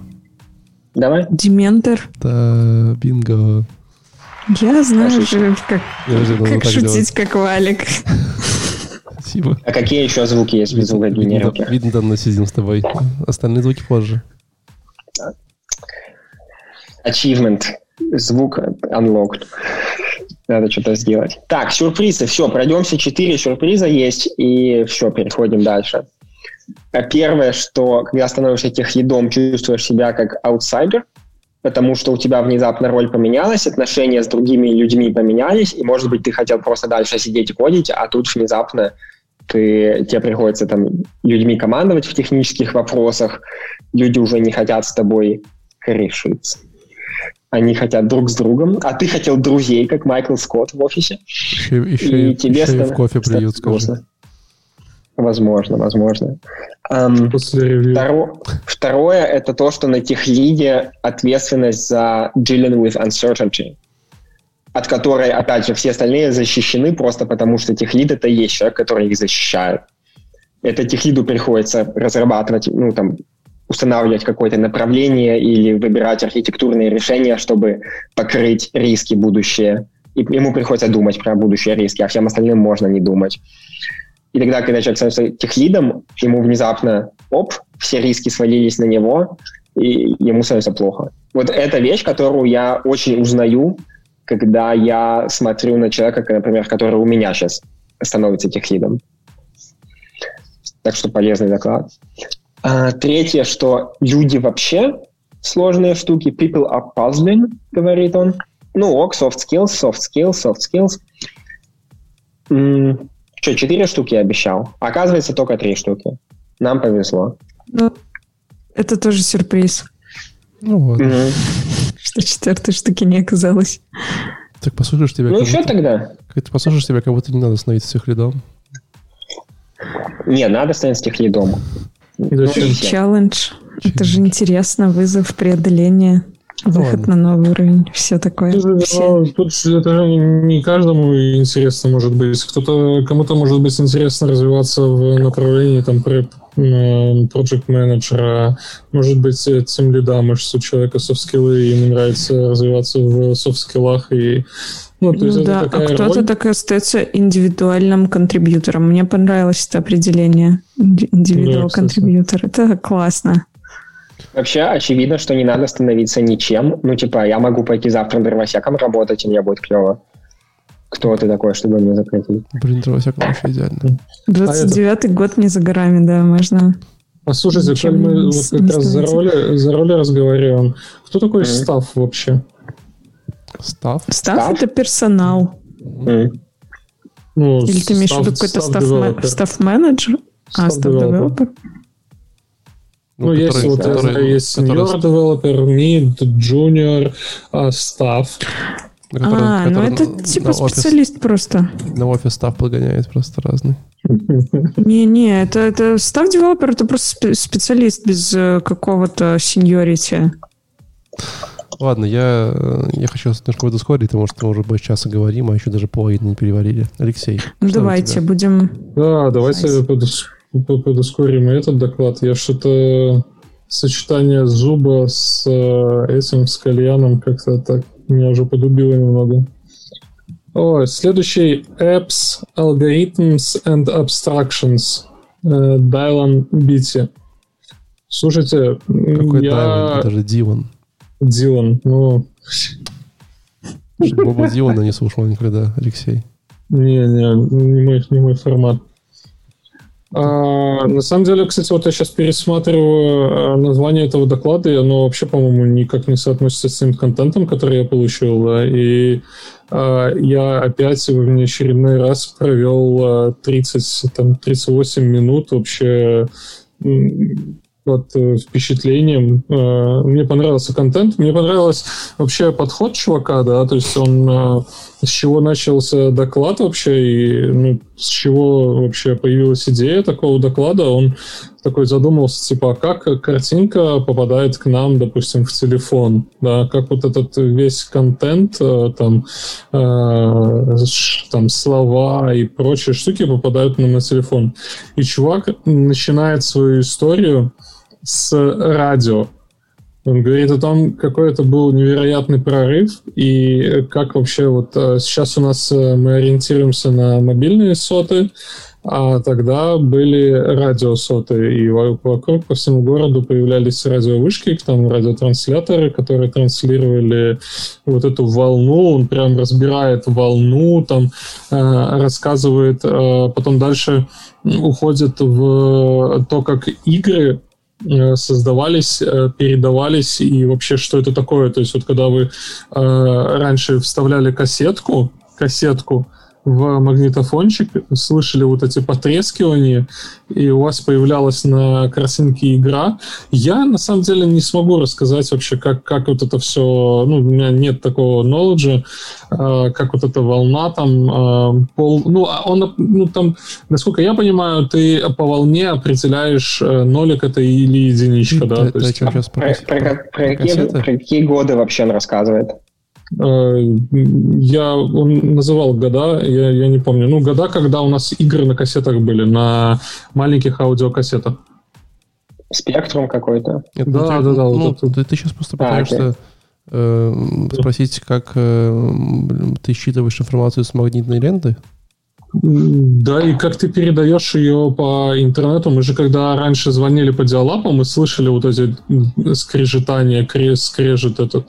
Ну, по DevOps очень просто. Там, типа, им там есть разные тональности, и разные тональности, соответственно, типа, разные частоты кодировали разную информацию, и ты просто вот дальше декодировал. Да, ну то есть у тебя от э, разной тональности, от разных э, там скачков у тебя был там нолик или единичка. Ну, и, да. А, ну, это условно. Они, условно говоря, там передавался целый э, пакет, то есть там 8 или 64 килобайта, то есть это вот эти вот э, на, там не 64 килобайта, ну, короче, то есть тебе передавалось цел, в одном звуке передавалась целая пачка вот этих ноликов и единичек. Ну, понятно, что будет оптимизация. Если ты, если ты каждую тональность да. изменения менял бы один или еще нолик, была бы вечность, то есть там были э, оптимизации. Хотя, наверное, первый интернет, конечно, был на каждое там изменение тональности были нолик и единичка. Да, и самая, самая крутая вот фишка, которую э, он рассказал мне, я никогда об этом не задумывался, вот как раньше а, меня, менялись а, играми. Ну, самый логичный, как бы, это поставить в магнитофон и переписать ее, да? Так. Но я не мог даже, даже вообще как-то э, дойти до того, что по радио крутили игры. Ну, конечно. И люди записывали вот это вот все на магнитную ленту. Ну, важно было начать в, в правильный момент, то есть не потерять вот эти байтики и закончить в правильный момент. Это вообще офигенно просто. То есть мы сейчас а, уже пришли к тому, что там у тебя в клауде там, я не знаю, терабайт лежит, и ты такой типа, ну вот терабайт картинок у меня лежит, а когда-то а, кто-то включал радиоволну определенную, настраивался там и записывал это все на аудио видеокассету, чтобы там воспроизвести какую-то игру или какой-то контент. Ну, грубо говоря, ты можешь любой же контент передавать, да. То есть какой-то контент передать.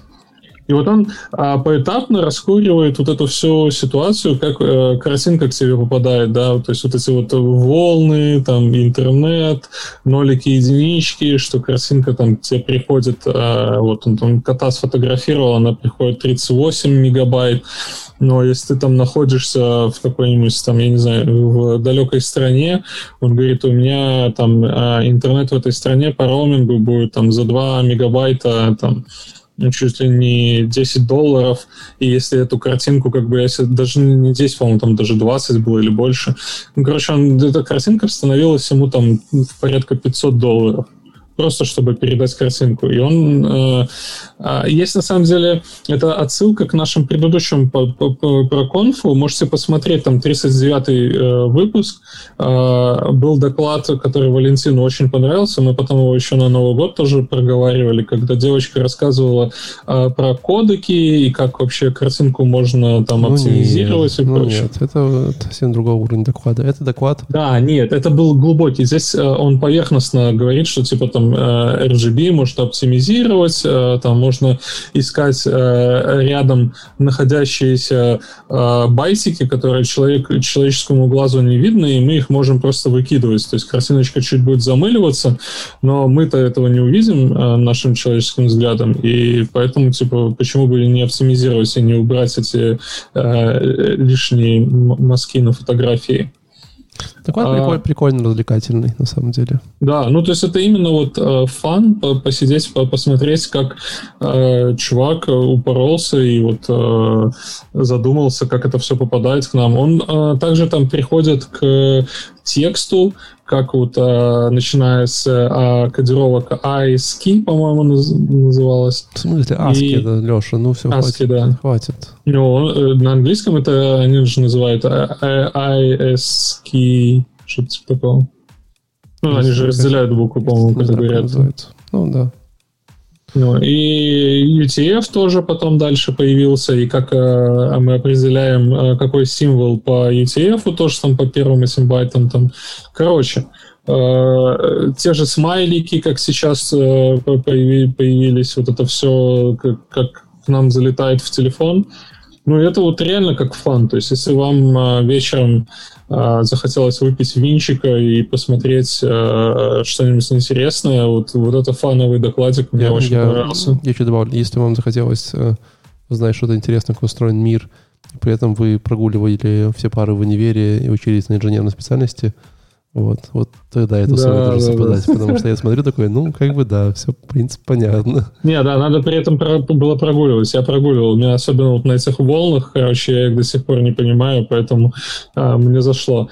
Единственное, что еще у него итоговая такая main идея, что а, у нас сейчас а, уровень абстракции над всем этим растет все дальше и дальше. То есть, а, если мы раньше там упарывались, как это все звуком передавать, то сейчас мы уже там упарываем вкладываемся а, в какие-то конструкторы, там, в какой-то JavaScript, который тебе рендерит какую-то штуку. То есть, ну, а, абстракции растут, и а, тебе зачастую не обязательно знать, что, как это в глубине там работает, а достаточно понимать там твой уровень абстракции и как ты с ним можешь взаимодействовать.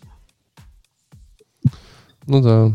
А, кстати говоря, а, очень напоминает достаточно популярный вопрос на собеседовании.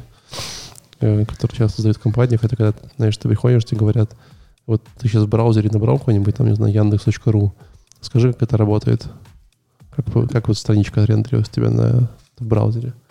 Вот, Слушай, очень... ну да, мне задавали тоже этот вопрос за три, наверное, на да, очень, очень крутой вопрос. Очень круто, что можно прям, типа, с, ну, прям поговорить. Но меня очень прикалывает, что он, типа, 4 минуты объяснял, объяснял, как работает транзистор. Да, кстати, вот это тоже присутствует с транзисторами, но я, короче, так как там еще и на английском, я нифига не понял. Коллектор, эмиттер, база, все нормально. Да, да, да. Едем дальше? Да, погнали дальше. У меня следующий доклад, доклад очень быстрый. И быстрый не только потому, что там э, будет быстро, а потому что он про э, HTTP 3, the next generation of HTTP. Э, в общем, да, мы все ждем. Если вы не знали, то HTTP такой протокол, э, по которому работает э, по которому работает весь интернет и не работает Твиттер в России. Вот. Э, в общем, суть состоит в том, что на самом деле, типа, HTTP-то, ну, как бы не то чтобы протокол, да, это, конечно же, э, можно говорить, ну, конечно, это протокол, да, но, конечно, базируется на стейке протоколов, да.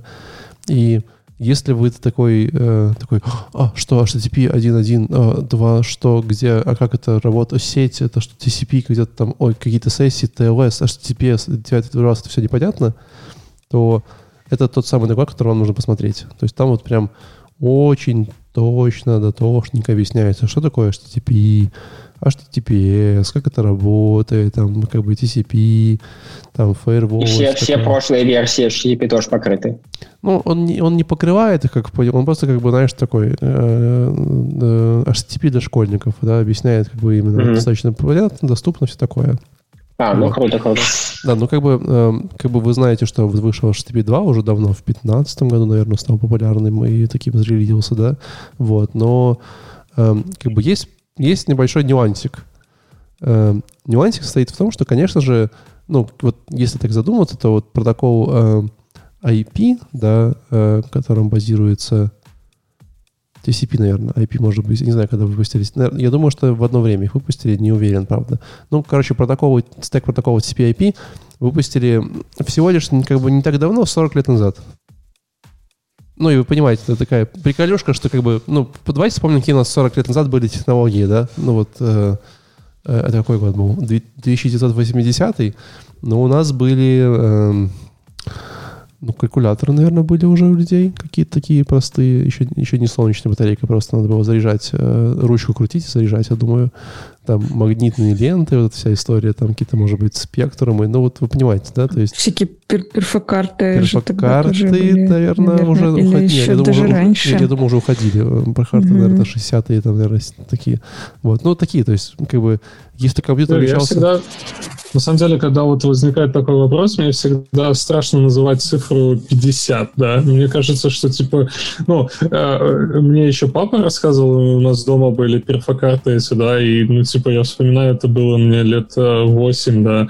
А потом я вспоминаю, как я играл в этот э, спектрум, и мне кажется, что это, типа, ну, come on, это же вот буквально там э, начало 90-х каких-то, да. Да, но спектрум ну, это 90-е, да? Спектрум это скорее 90-е, да? Ну, да. Я смотрю, 80-е, это вот там, типа, это вот Fortran придумали, э, MS-DOS, типа, вот вышел первый, э, а, нет, это вру, это, это не MS-DOS не вышел еще, RISC, RISC архитектуру придумали, э, да, это нацистские работали, э, ну, вот Командор VIC-20. Ну, короче, это, ну, это очень давно. Это очень давно. Ну, пусть это прям давно, да. То есть там э, не уверен, были ли это цветные мониторы, наверное, все было очень интерфей... О, да, я тебе говорю, интерфейсов тогда не было. Да, да, да, да. А, ну, как бы пытаемся, пытаемся вам, типа, застапить сцену, да, а протокол все еще работает.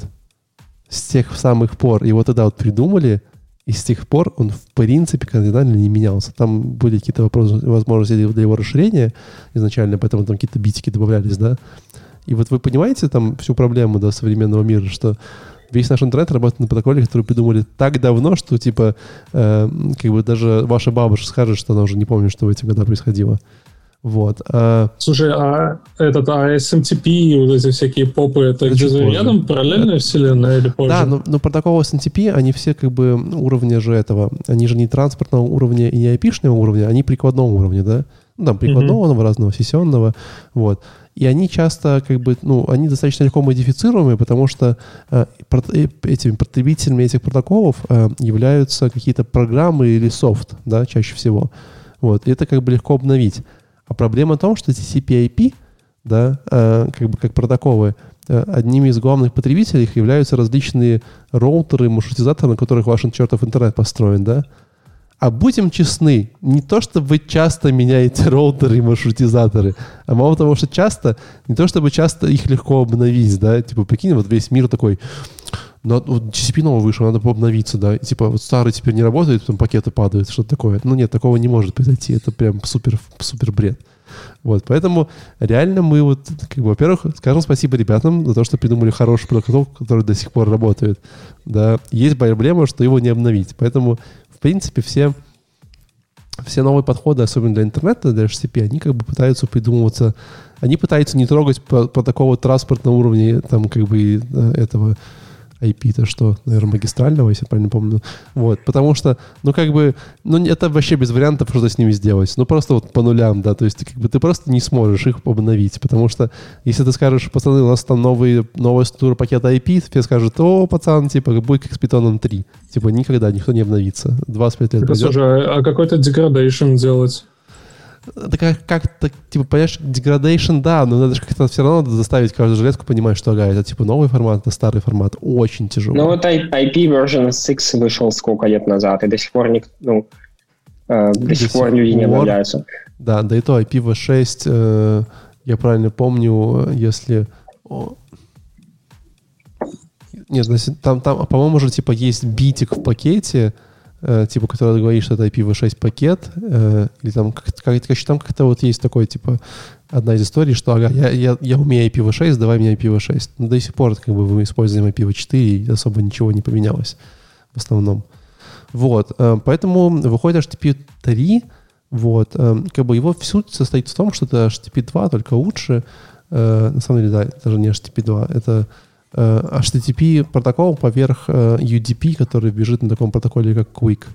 Вот, то есть, э, если наш стандартный HTTP бегает по, TCP, то мы будем про UDP бегать. Почему это важно? Потому что TCP протокол классный, но старый, и там очень много хендшейков, там три хендшейка, чтобы там сессия состоялась, это прям очень много. А UDP как бы поехали.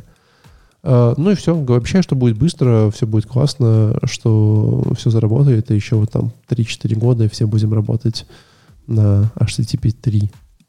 Вот. Довольно интересно. Давно уже об этом говорят, я уже года три точно это слышу, и уже есть какие-то э, примеры, как это все работает. Э, э, какие-то эксперименты уже, какие-то модули для всяких штук. Ну, э, ожидаем. Мне кажется, что это будет весело.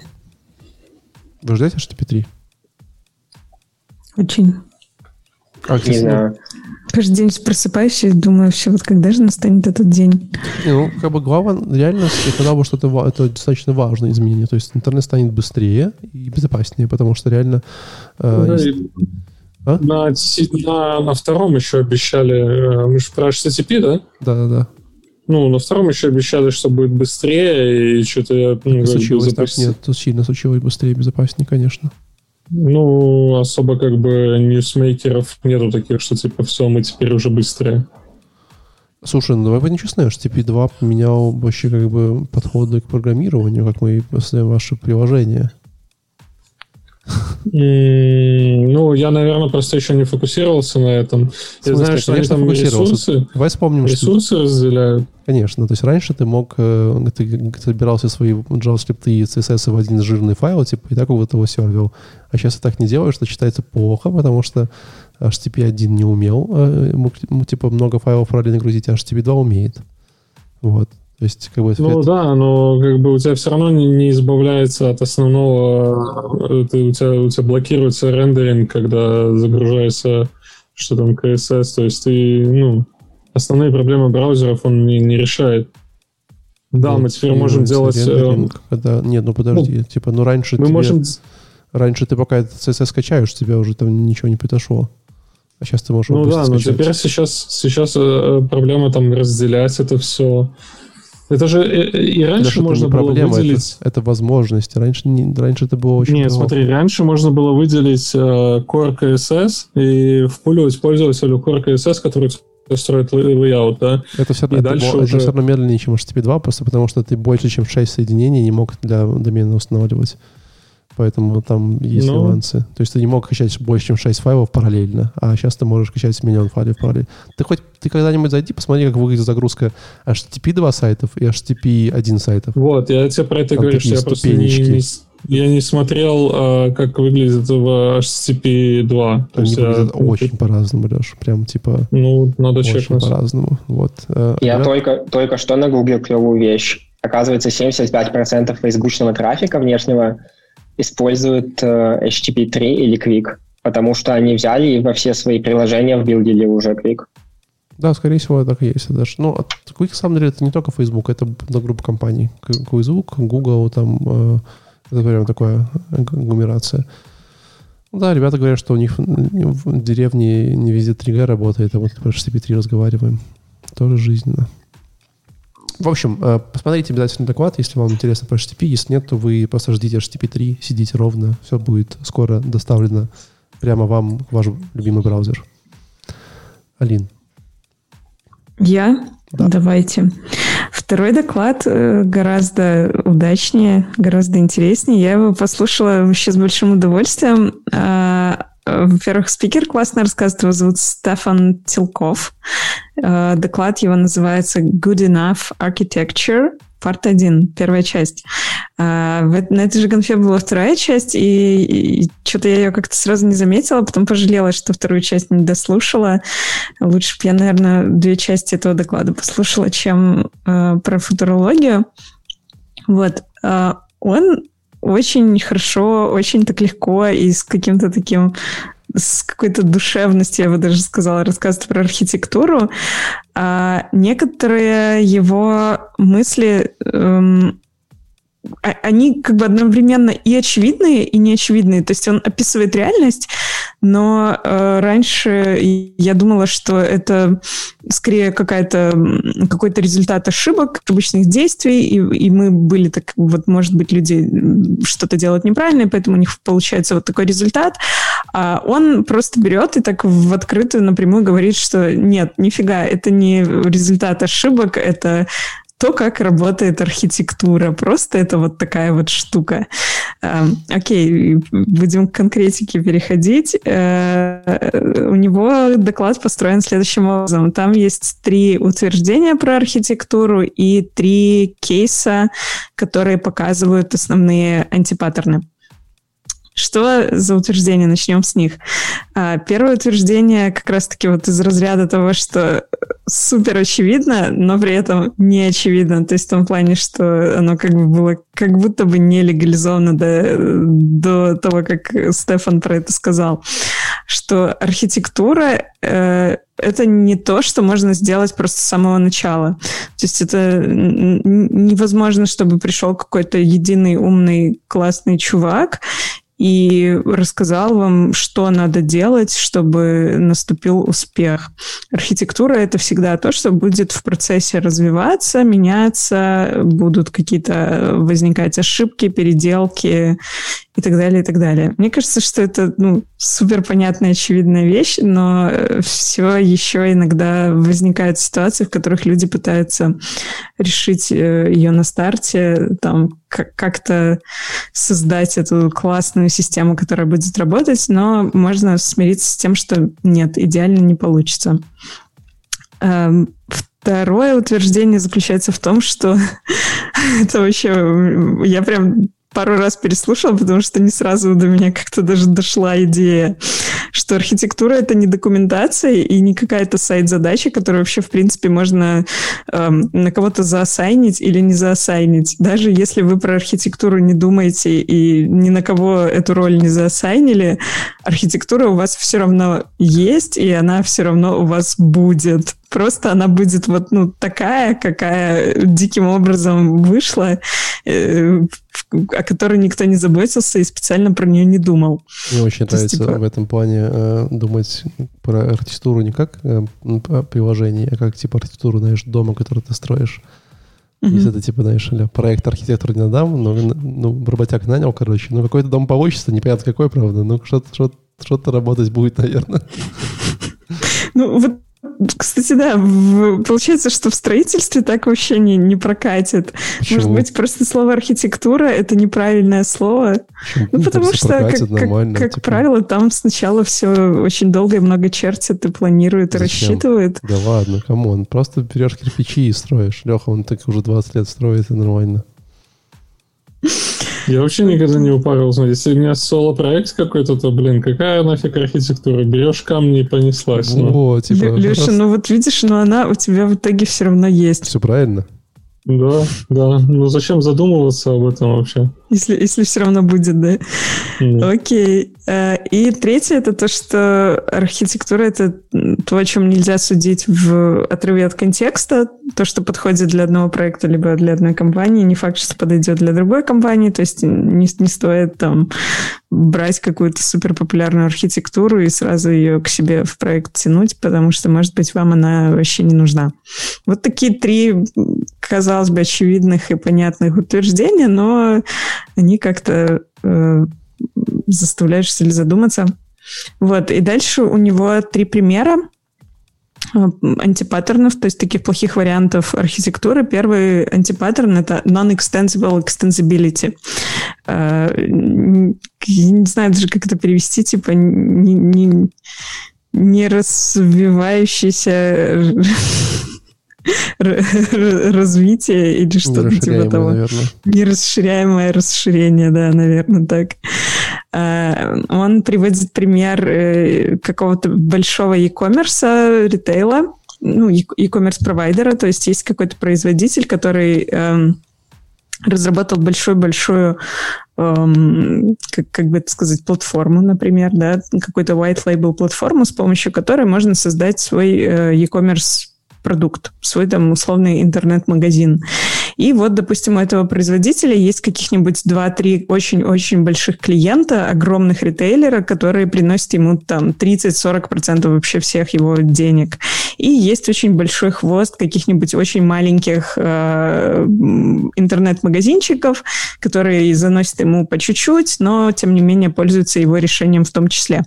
И вот э, этот производитель, да, этот софтверный разработчик, он старается сделать так, чтобы э, его э, white label, чтобы это решение подходило для всех невероятных требований вот этих трех крупных заказчиков. Э, в итоге он выращивает какого-то огромного монстра, там, который превращается просто уже не в админку, которую можно там чуть-чуть где-то поменять, две-три кнопки, а в какое-нибудь нереальное что-то IDE подобное с каким-нибудь своим проприетарным языком, с которым абсолютно не хочет работать ни один разработчик заказчика, и вообще никто это видеть не может. Э, но при этом все еще э, для больших заказчиков остается пространство для какой-то неудовлетворенности, потому что им нужно все еще больше фичи, больше возможностей для кастомизации. А для маленьких заказчиков эта сложная система становится просто слишком дорогой, слишком сложной, они не могут э, ее себе позволить, потому что это еще одна работа э, делать свой магазин вот на этой вот большой приблуде.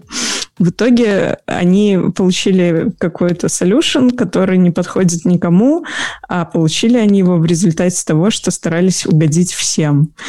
Э, это частый распространенный антипаттерн. Вот Слушай, не надо так делать.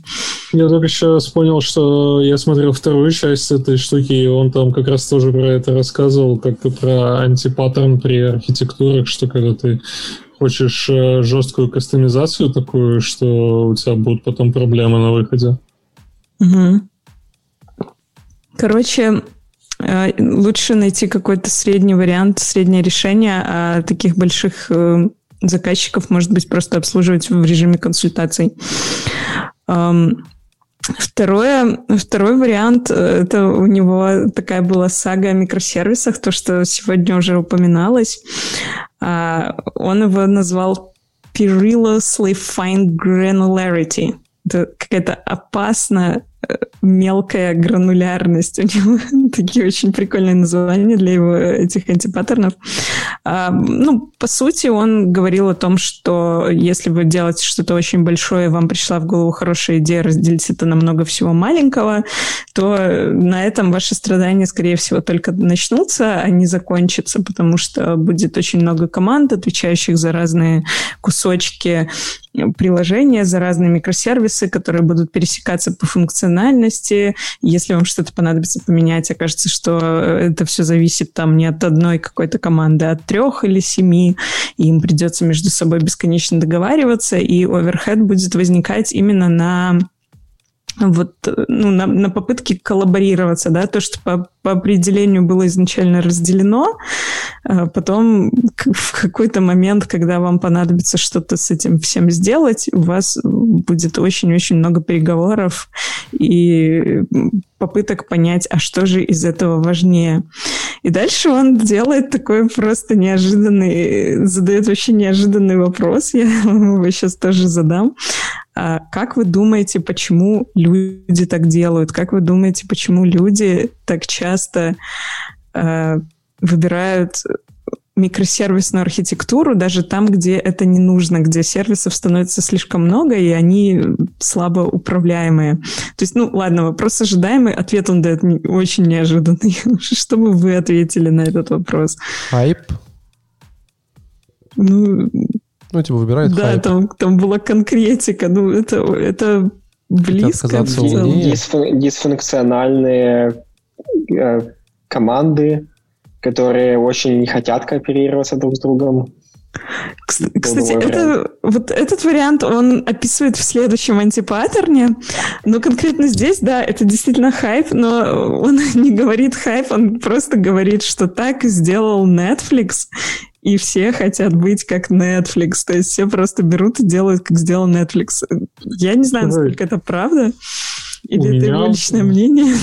Меня в моей части доклада он наоборот говорил, что микросервисы позволяют нам гибко э, обновлять какие-то части приложения. Ну, хотя, опять-таки, видишь, в зависимости от твоих каких-то требований. Если тебе mm-hmm. нужно поддерживать какую-то э, обновляемость, или если ты там с долгим заходом на этот продукт выходишь, то это позволит тебе заменять какие-то части и обновлять их намного быстрее, чем если бы это был монолит.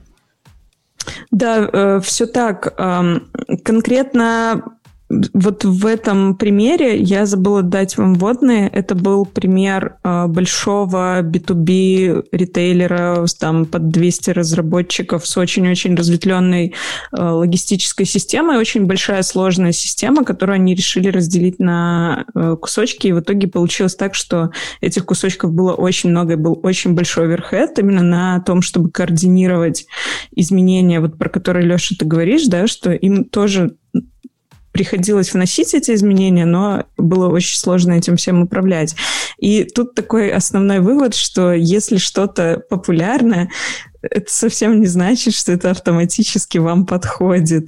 Э, как раз-таки там возвращает нас к, его, к одному из его утверждений, что архитектуру не стоит рассматривать в отрыве от контекста.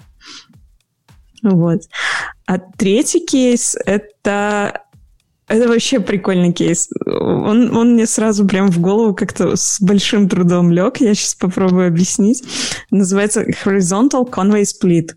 Это вот ближе к тому, о чем говорил Артем про особенности э, построения команд. Эм, слышал ли кто-нибудь про закон Конвея? Может, слышал, но забыл. Я, okay. такой, я такую игру играл, которая Conway Короче,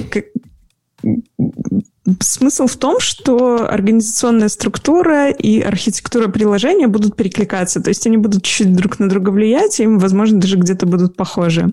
И э, он говорит, что часто вот так складывается. Ну, он, он описывает, опять же, конкретный какой-то кейс, эм, платформа, понятная бизнес-логика, э, там у них есть какой-то high-scale requirement, у них есть пара команд из 10-20 разработчиков, вот они что-то такое, какой-то сервис пилят. А в этой команде есть группа людей, которая считает, что Java — это устаревшая, э, устаревший экскремент мамонта, мы к этому не притронемся, это никому не надо, это legacy вчерашний день. Есть группа людей, которая считает, что JavaScript — это фу-фу-фу, что нормальный разработчик не может пользоваться JavaScript, что это вообще не программисты, и, ну, нет, что угодно, только не JavaScript. И вот эти люди каким-то таким естественным образом образуют две команды. Одна, одна группа образует команду фронтендеров, другая группа образует команду бэкендеров. И между ними там такой э, JSON API.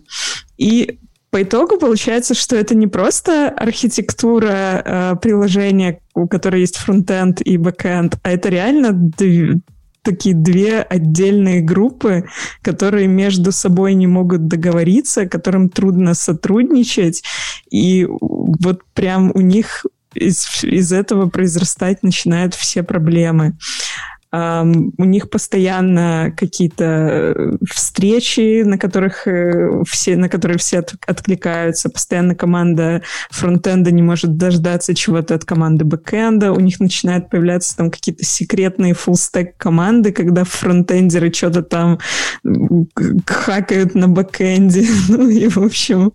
Ночью, начинается... ночью пробирается на офис, подбирает ком на компьютеры бэкэндеров и потихонечку да. заливают. Да. Так прикол, прикол в том, что это реально вот сегодня в Клабхаусе на фронтенд завтраках тоже обсуждали эту тему, когда фронтенд не может договориться с бэкэндом, или там бэкэнд считает, что фронтенд это днище, и, ну, на так самом деле это же... Понимаешь? Самое обидно, что правы же. Ну, на самом деле, вот в настоящий момент, э, ну, абсолютно неправы.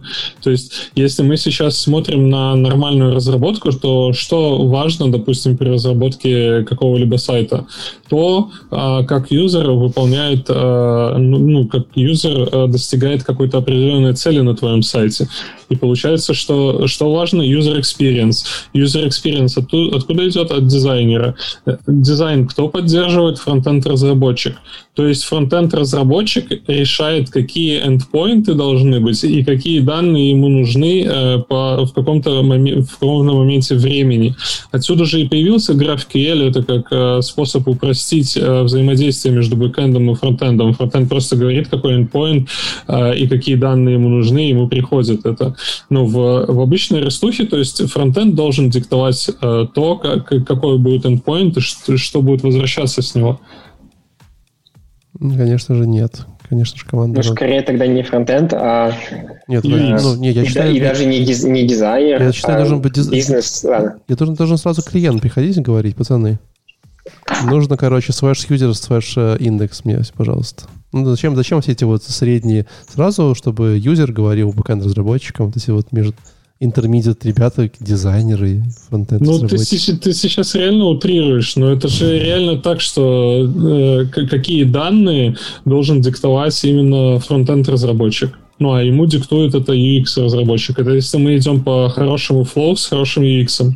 Если бэкэндер накидал CRUD какой-то и сказал, на, держи, дергай, что тебе надо, то это, ну, а тебе там нужен какая-то фильтрация и search, и ты начинаешь у себя на делать толстый фронтенд, то, come on, это же, ну, типа, даже если это 2020 и у пользователя крутой браузер, крутой там MacBook и крутой iPhone, это не означает, что, типа, вся аудитория такая.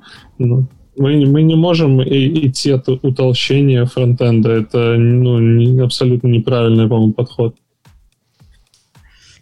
Вот, Если короче... мы говорим про обычные какие-то приложухи, то есть не касаемся там Figma, а, там Gmail или еще что-то, и там тоже, мне кажется, должно все равно от фронтенда идти. Слушай, это GraphQL как раз толстый фронтенд. Мне, мне очень понравится, что Леша как пример, как э, пример удачного фронтенда приводит э, Gmail. Как бы. Э, можем, мне кажется, идти дальше. Спасибо большое. А тебе, тебе не нравится user experience в... Ну да, мне тоже кажется, что бывало... Gmail не, Во всяком случае, у Gmail все, по-моему, копируют, как будет выглядеть почтой. Тот же Яндекс, как бы там, охо-хо, но все выглядит очень смахивает на Gmail. Я тебе потом э, покажу, как фильтры создавать в Gmail в настройках, если создашь мне без э, гайда. Нет, так подожди, они, хот- они же хотел не, сказать, не главное, в настройки не заходите, да, в целом заходите, можно, да. можно пользоваться этим. Там же старый, старый интерфейс. Они же не обновили интерфейс настроек, по-моему. Я думаю, это невозможно. Алин, так вот, э, так что делать, когда поругались? Да, ну вот, вот, вот Стефан ставить... говорит, что что, что вот при, принятие архитектором, он тут такое делает, прям, я бы сказала, такую терапевтическую затравочку, что вот принятие архитектором вот разделений э, мнений на вот таком вот уровне определенно приведет его к краху. Что, мол, не надо на это вестись, не надо ос- э, строить вашу архитектуру, основываясь на каких-то там убеждениях э, какой-то группы людей, которая у вас есть в разработчиках. Я честно скажу, я с трудом представляю, как это э, можно реализовать на практике. То есть, если у тебя действительно есть люди, которые убеждены в том, что там одна или другая технология это плохо, а, либо там, что фронтенд это ерунда и не работа, а вот бэкенд это ого-го и настоящие программисты, ну, как бы, что ты с ними уже сделаешь, но тем не менее, он говорит о том, что не надо на этом основывать свою архитектуру. По итогу... М? Увольнять. Всех, уволь... Всех увольнять, да, или отправлять на... в какой-нибудь буткэмп, чтобы они там становились фуллстеками. Это, это, это же проблема этого софт-скиллов, нет? Когда ты не, не можешь кажется, договориться. Нужно, нужно их в rehab на месяцок, знаешь, типа, причем без телефона, и чтобы они... Причем одних бэкэндеров фронтендерский rehab, а Нет, всех вместе в один, да, вот, и желательно закрыть на типа на ключ, чтобы никто не выходил, пока не договорятся. И чтобы они делали эти, знаешь, там, практики, когда ты падаешь спиной, тебя поддерживают, это вот вся история. Да, что-то такое могло бы сработать. Э, выводы, несколько выводов в конце, что архитектурой нужно заниматься целенаправленно, не стоит бросать это на самотек, потому что она у вас все равно появится, ну, какая-нибудь кривая. А, нужно, это вот то, про что Валик говорил, нужно выбирать какую-то самую простую работающую вещь и начинать с нее, и потом итерировать. Нужно строить системы, которые смогут расти и управлять этим ростом. То есть не просто там пусть растут себе, как им растется, а прям вот сознательно э, смотреть на то, как это может происходить и влиять на это. Вот. Хороший доклад. Посмотрите, очень понятный, такой добрый, какой-то человечный, и советы Слушай, полезные. Давай я докину тогда со второй части туда же быстренько один кейс, который он разобрал. Это mm-hmm. когда команды выбирают э, какую-то архитектуру определенную, там, допустим, они определились, что у нас будет Oracle DB, а дальше у нас будет э, Java, JSP, там, но нам Oracle DB мало, мы там расширяемся, добавляем еще какие-то базы. А, добавляем какие-то сервисы, которые будут взаимодействовать. И эти сервисы, опять-таки, так как э, Java-разработчики э, не успевали сделать, мы наняли еще одну команду, которая делает на .NET это все. Окей, мы у нас сервисы на .NET, Java рендерит, э, рендерим HTML все через Java, базы данных у нас MongoDB, Oracle DB, короче, ну, стек хороший уже. И тут переходит необходимость сделать какой-то encryption, э, и этот encryption делают на C++. Причем, что он говорит, что э, подобные encryption уже были реализованы, и почему-то э, был сделан decision, то, что нужно писать свой encryption, э, который Может, в итоге оказался... Яндексе. Ну, если в Яндексе возможно. Но в итоге этот encryption оказался с кучей багов, и так как уже вся логика была завязана на этот encryption, они не могли перейти на какую-то другую библиотеку, и все начало погибать в куче legacy, короче. И как основной вывод, э, мне кажется, из этой всей штуки, что не надо э, писать э, какие-то велосипеды, когда есть уже готовые решения. Спасибо. И да, действительно, дядечка этот прикольный. Я посмотрел обе части, довольно-таки интересно. Хоть он, они там, видишь, перекликаются по теме магазина, mm-hmm. но все равно как бы он такой довольно-таки добродушный дядечка. Я предлагаю уже закругляться. Мы уже почти два часа Давай. говорили. Я буду быстро. У меня есть последний доклад, который называется Common Retrospective Straps and Solutions. Э, и эта история э, это история про то, как э, правильно готовить ретроспективы. Э, если у вас есть на проекте ретро, то, наверное, вы знаете, что такое. Если нет, то ходите погуглите, э, что это такое. Э, ну, как бы в целом доклад неплохой, да, много там советиков, типа там бла-бла-бла, там включайте камеру, если вы онлайн, бла-бла-бла, если там, не знаю, предупреждаете людей, что у них сегодня ретро, а то они забывают, потом не готовятся, там, знаешь, опаздывают, все такое. Наверное, два главных таких совета, которые мне очень понравились, я вот их, под, наверное, под, подытожу, а остальное обсуждать не будем. Э, один из главных советов ретро э, э, следовать мысли, что все люди, которые пришли на ретро, э, вот на за обозреваемый период, сделали максимально, э, типа, job, максимально хорошую работу, которую они могли сделать в, в текущих условиях, согласно их способностям, э, ситуациям и все такое. Как вам такая, такой тезис? Очень хорошо, мне нравится, я согласна. Подожди, я не понял, можешь еще для дальних регионов? Еще раз, то есть да, для, для Дальнего Востока повторяю. Вот. Э, на ретро все люди приходят с убеждением, то, что все люди за последний период сделали максимально качественную, хорошую работу, которую они смогли э, в, в текущих для них условиях, э, согласно их там каким-то скиллам, возможностям и тому, как они делали. Это же логично, типа. Ну, как бы нет, потому что некоторые, знаешь, могут начать говорить, типа, о, Алеха тут, короче, ты, типа, обещал, а тут про про просвакал три дня, и, типа, вообще там, а еще он там кальян курил на балконе, пока мы тут, типа, спринт закрывали, это вообще там беда, и он что-то такое. И, ну, это никуда никогда не приводит, вы не можете из этого ничего выучить, еще и Леху обидите. Вот, ну, и все такое. То есть это как бы да, хорошее вообще вполне, оно логичное. Оно вполне логичное, да, но как бы, ну, не, как бы его надо прям, знаешь, типа держать на столе для всех, чтобы все вот как бы понимали, что это правило. Да, то есть мы никогда не... Ну, это как, как и с ревью. Э, ну, да, примерно так. Вот эта мысль, которая была, ну, такая логичная, но интересная, да. Вторая мысль, которая, она, она вообще все смотрела в контексте антипаттернов, то есть как нельзя делать э, ретро. И один, один паттерн, который мне нравился, это типа если вы какой-то фасилитатор для ретро, то вы не можете быть и участником, и фасилитатором. Это не работает. То есть как бы или меняете, если у вас маленькая команда, меняете фасилитатора каждую неделю, то есть меняйте ролями, или будете только фасилитатором, вы не будьте каким-нибудь участником, потому что иначе у вас... Ну типа, да, супер логично. Супер логично, но, но часто все это нарушается, согласись, да, то есть, типа, вы такие, о, давайте проведем ретро, и, типа, ты там еще и, и, и идеи накинул, и ретро там фасилитировал, и получилось что-то не очень, да. Вот. Э, я подал, что это правило нарушается периодически. Ну и все. А так, э, как бы, все остальное такое довольно хорошие, достаточно хорошие э, эти советы. Но если вам интересно, как проводить ретро, или вы хотите проводить ретро, то обязательно сходите, посмотрите докладик. Довольно небольшой и приятненький. Фу, все как-то вот в этих темах, когда вот нет конкретики, какая-то вода, и вот эти вот всякие ваши архитектуры, вот это вот, знаешь, inspiration, solution и все такое, говоришь и говоришь, и никакого толка от этого. Нет у вас такого ощущения? Так что, как, какой, какой зуб вырвали мне?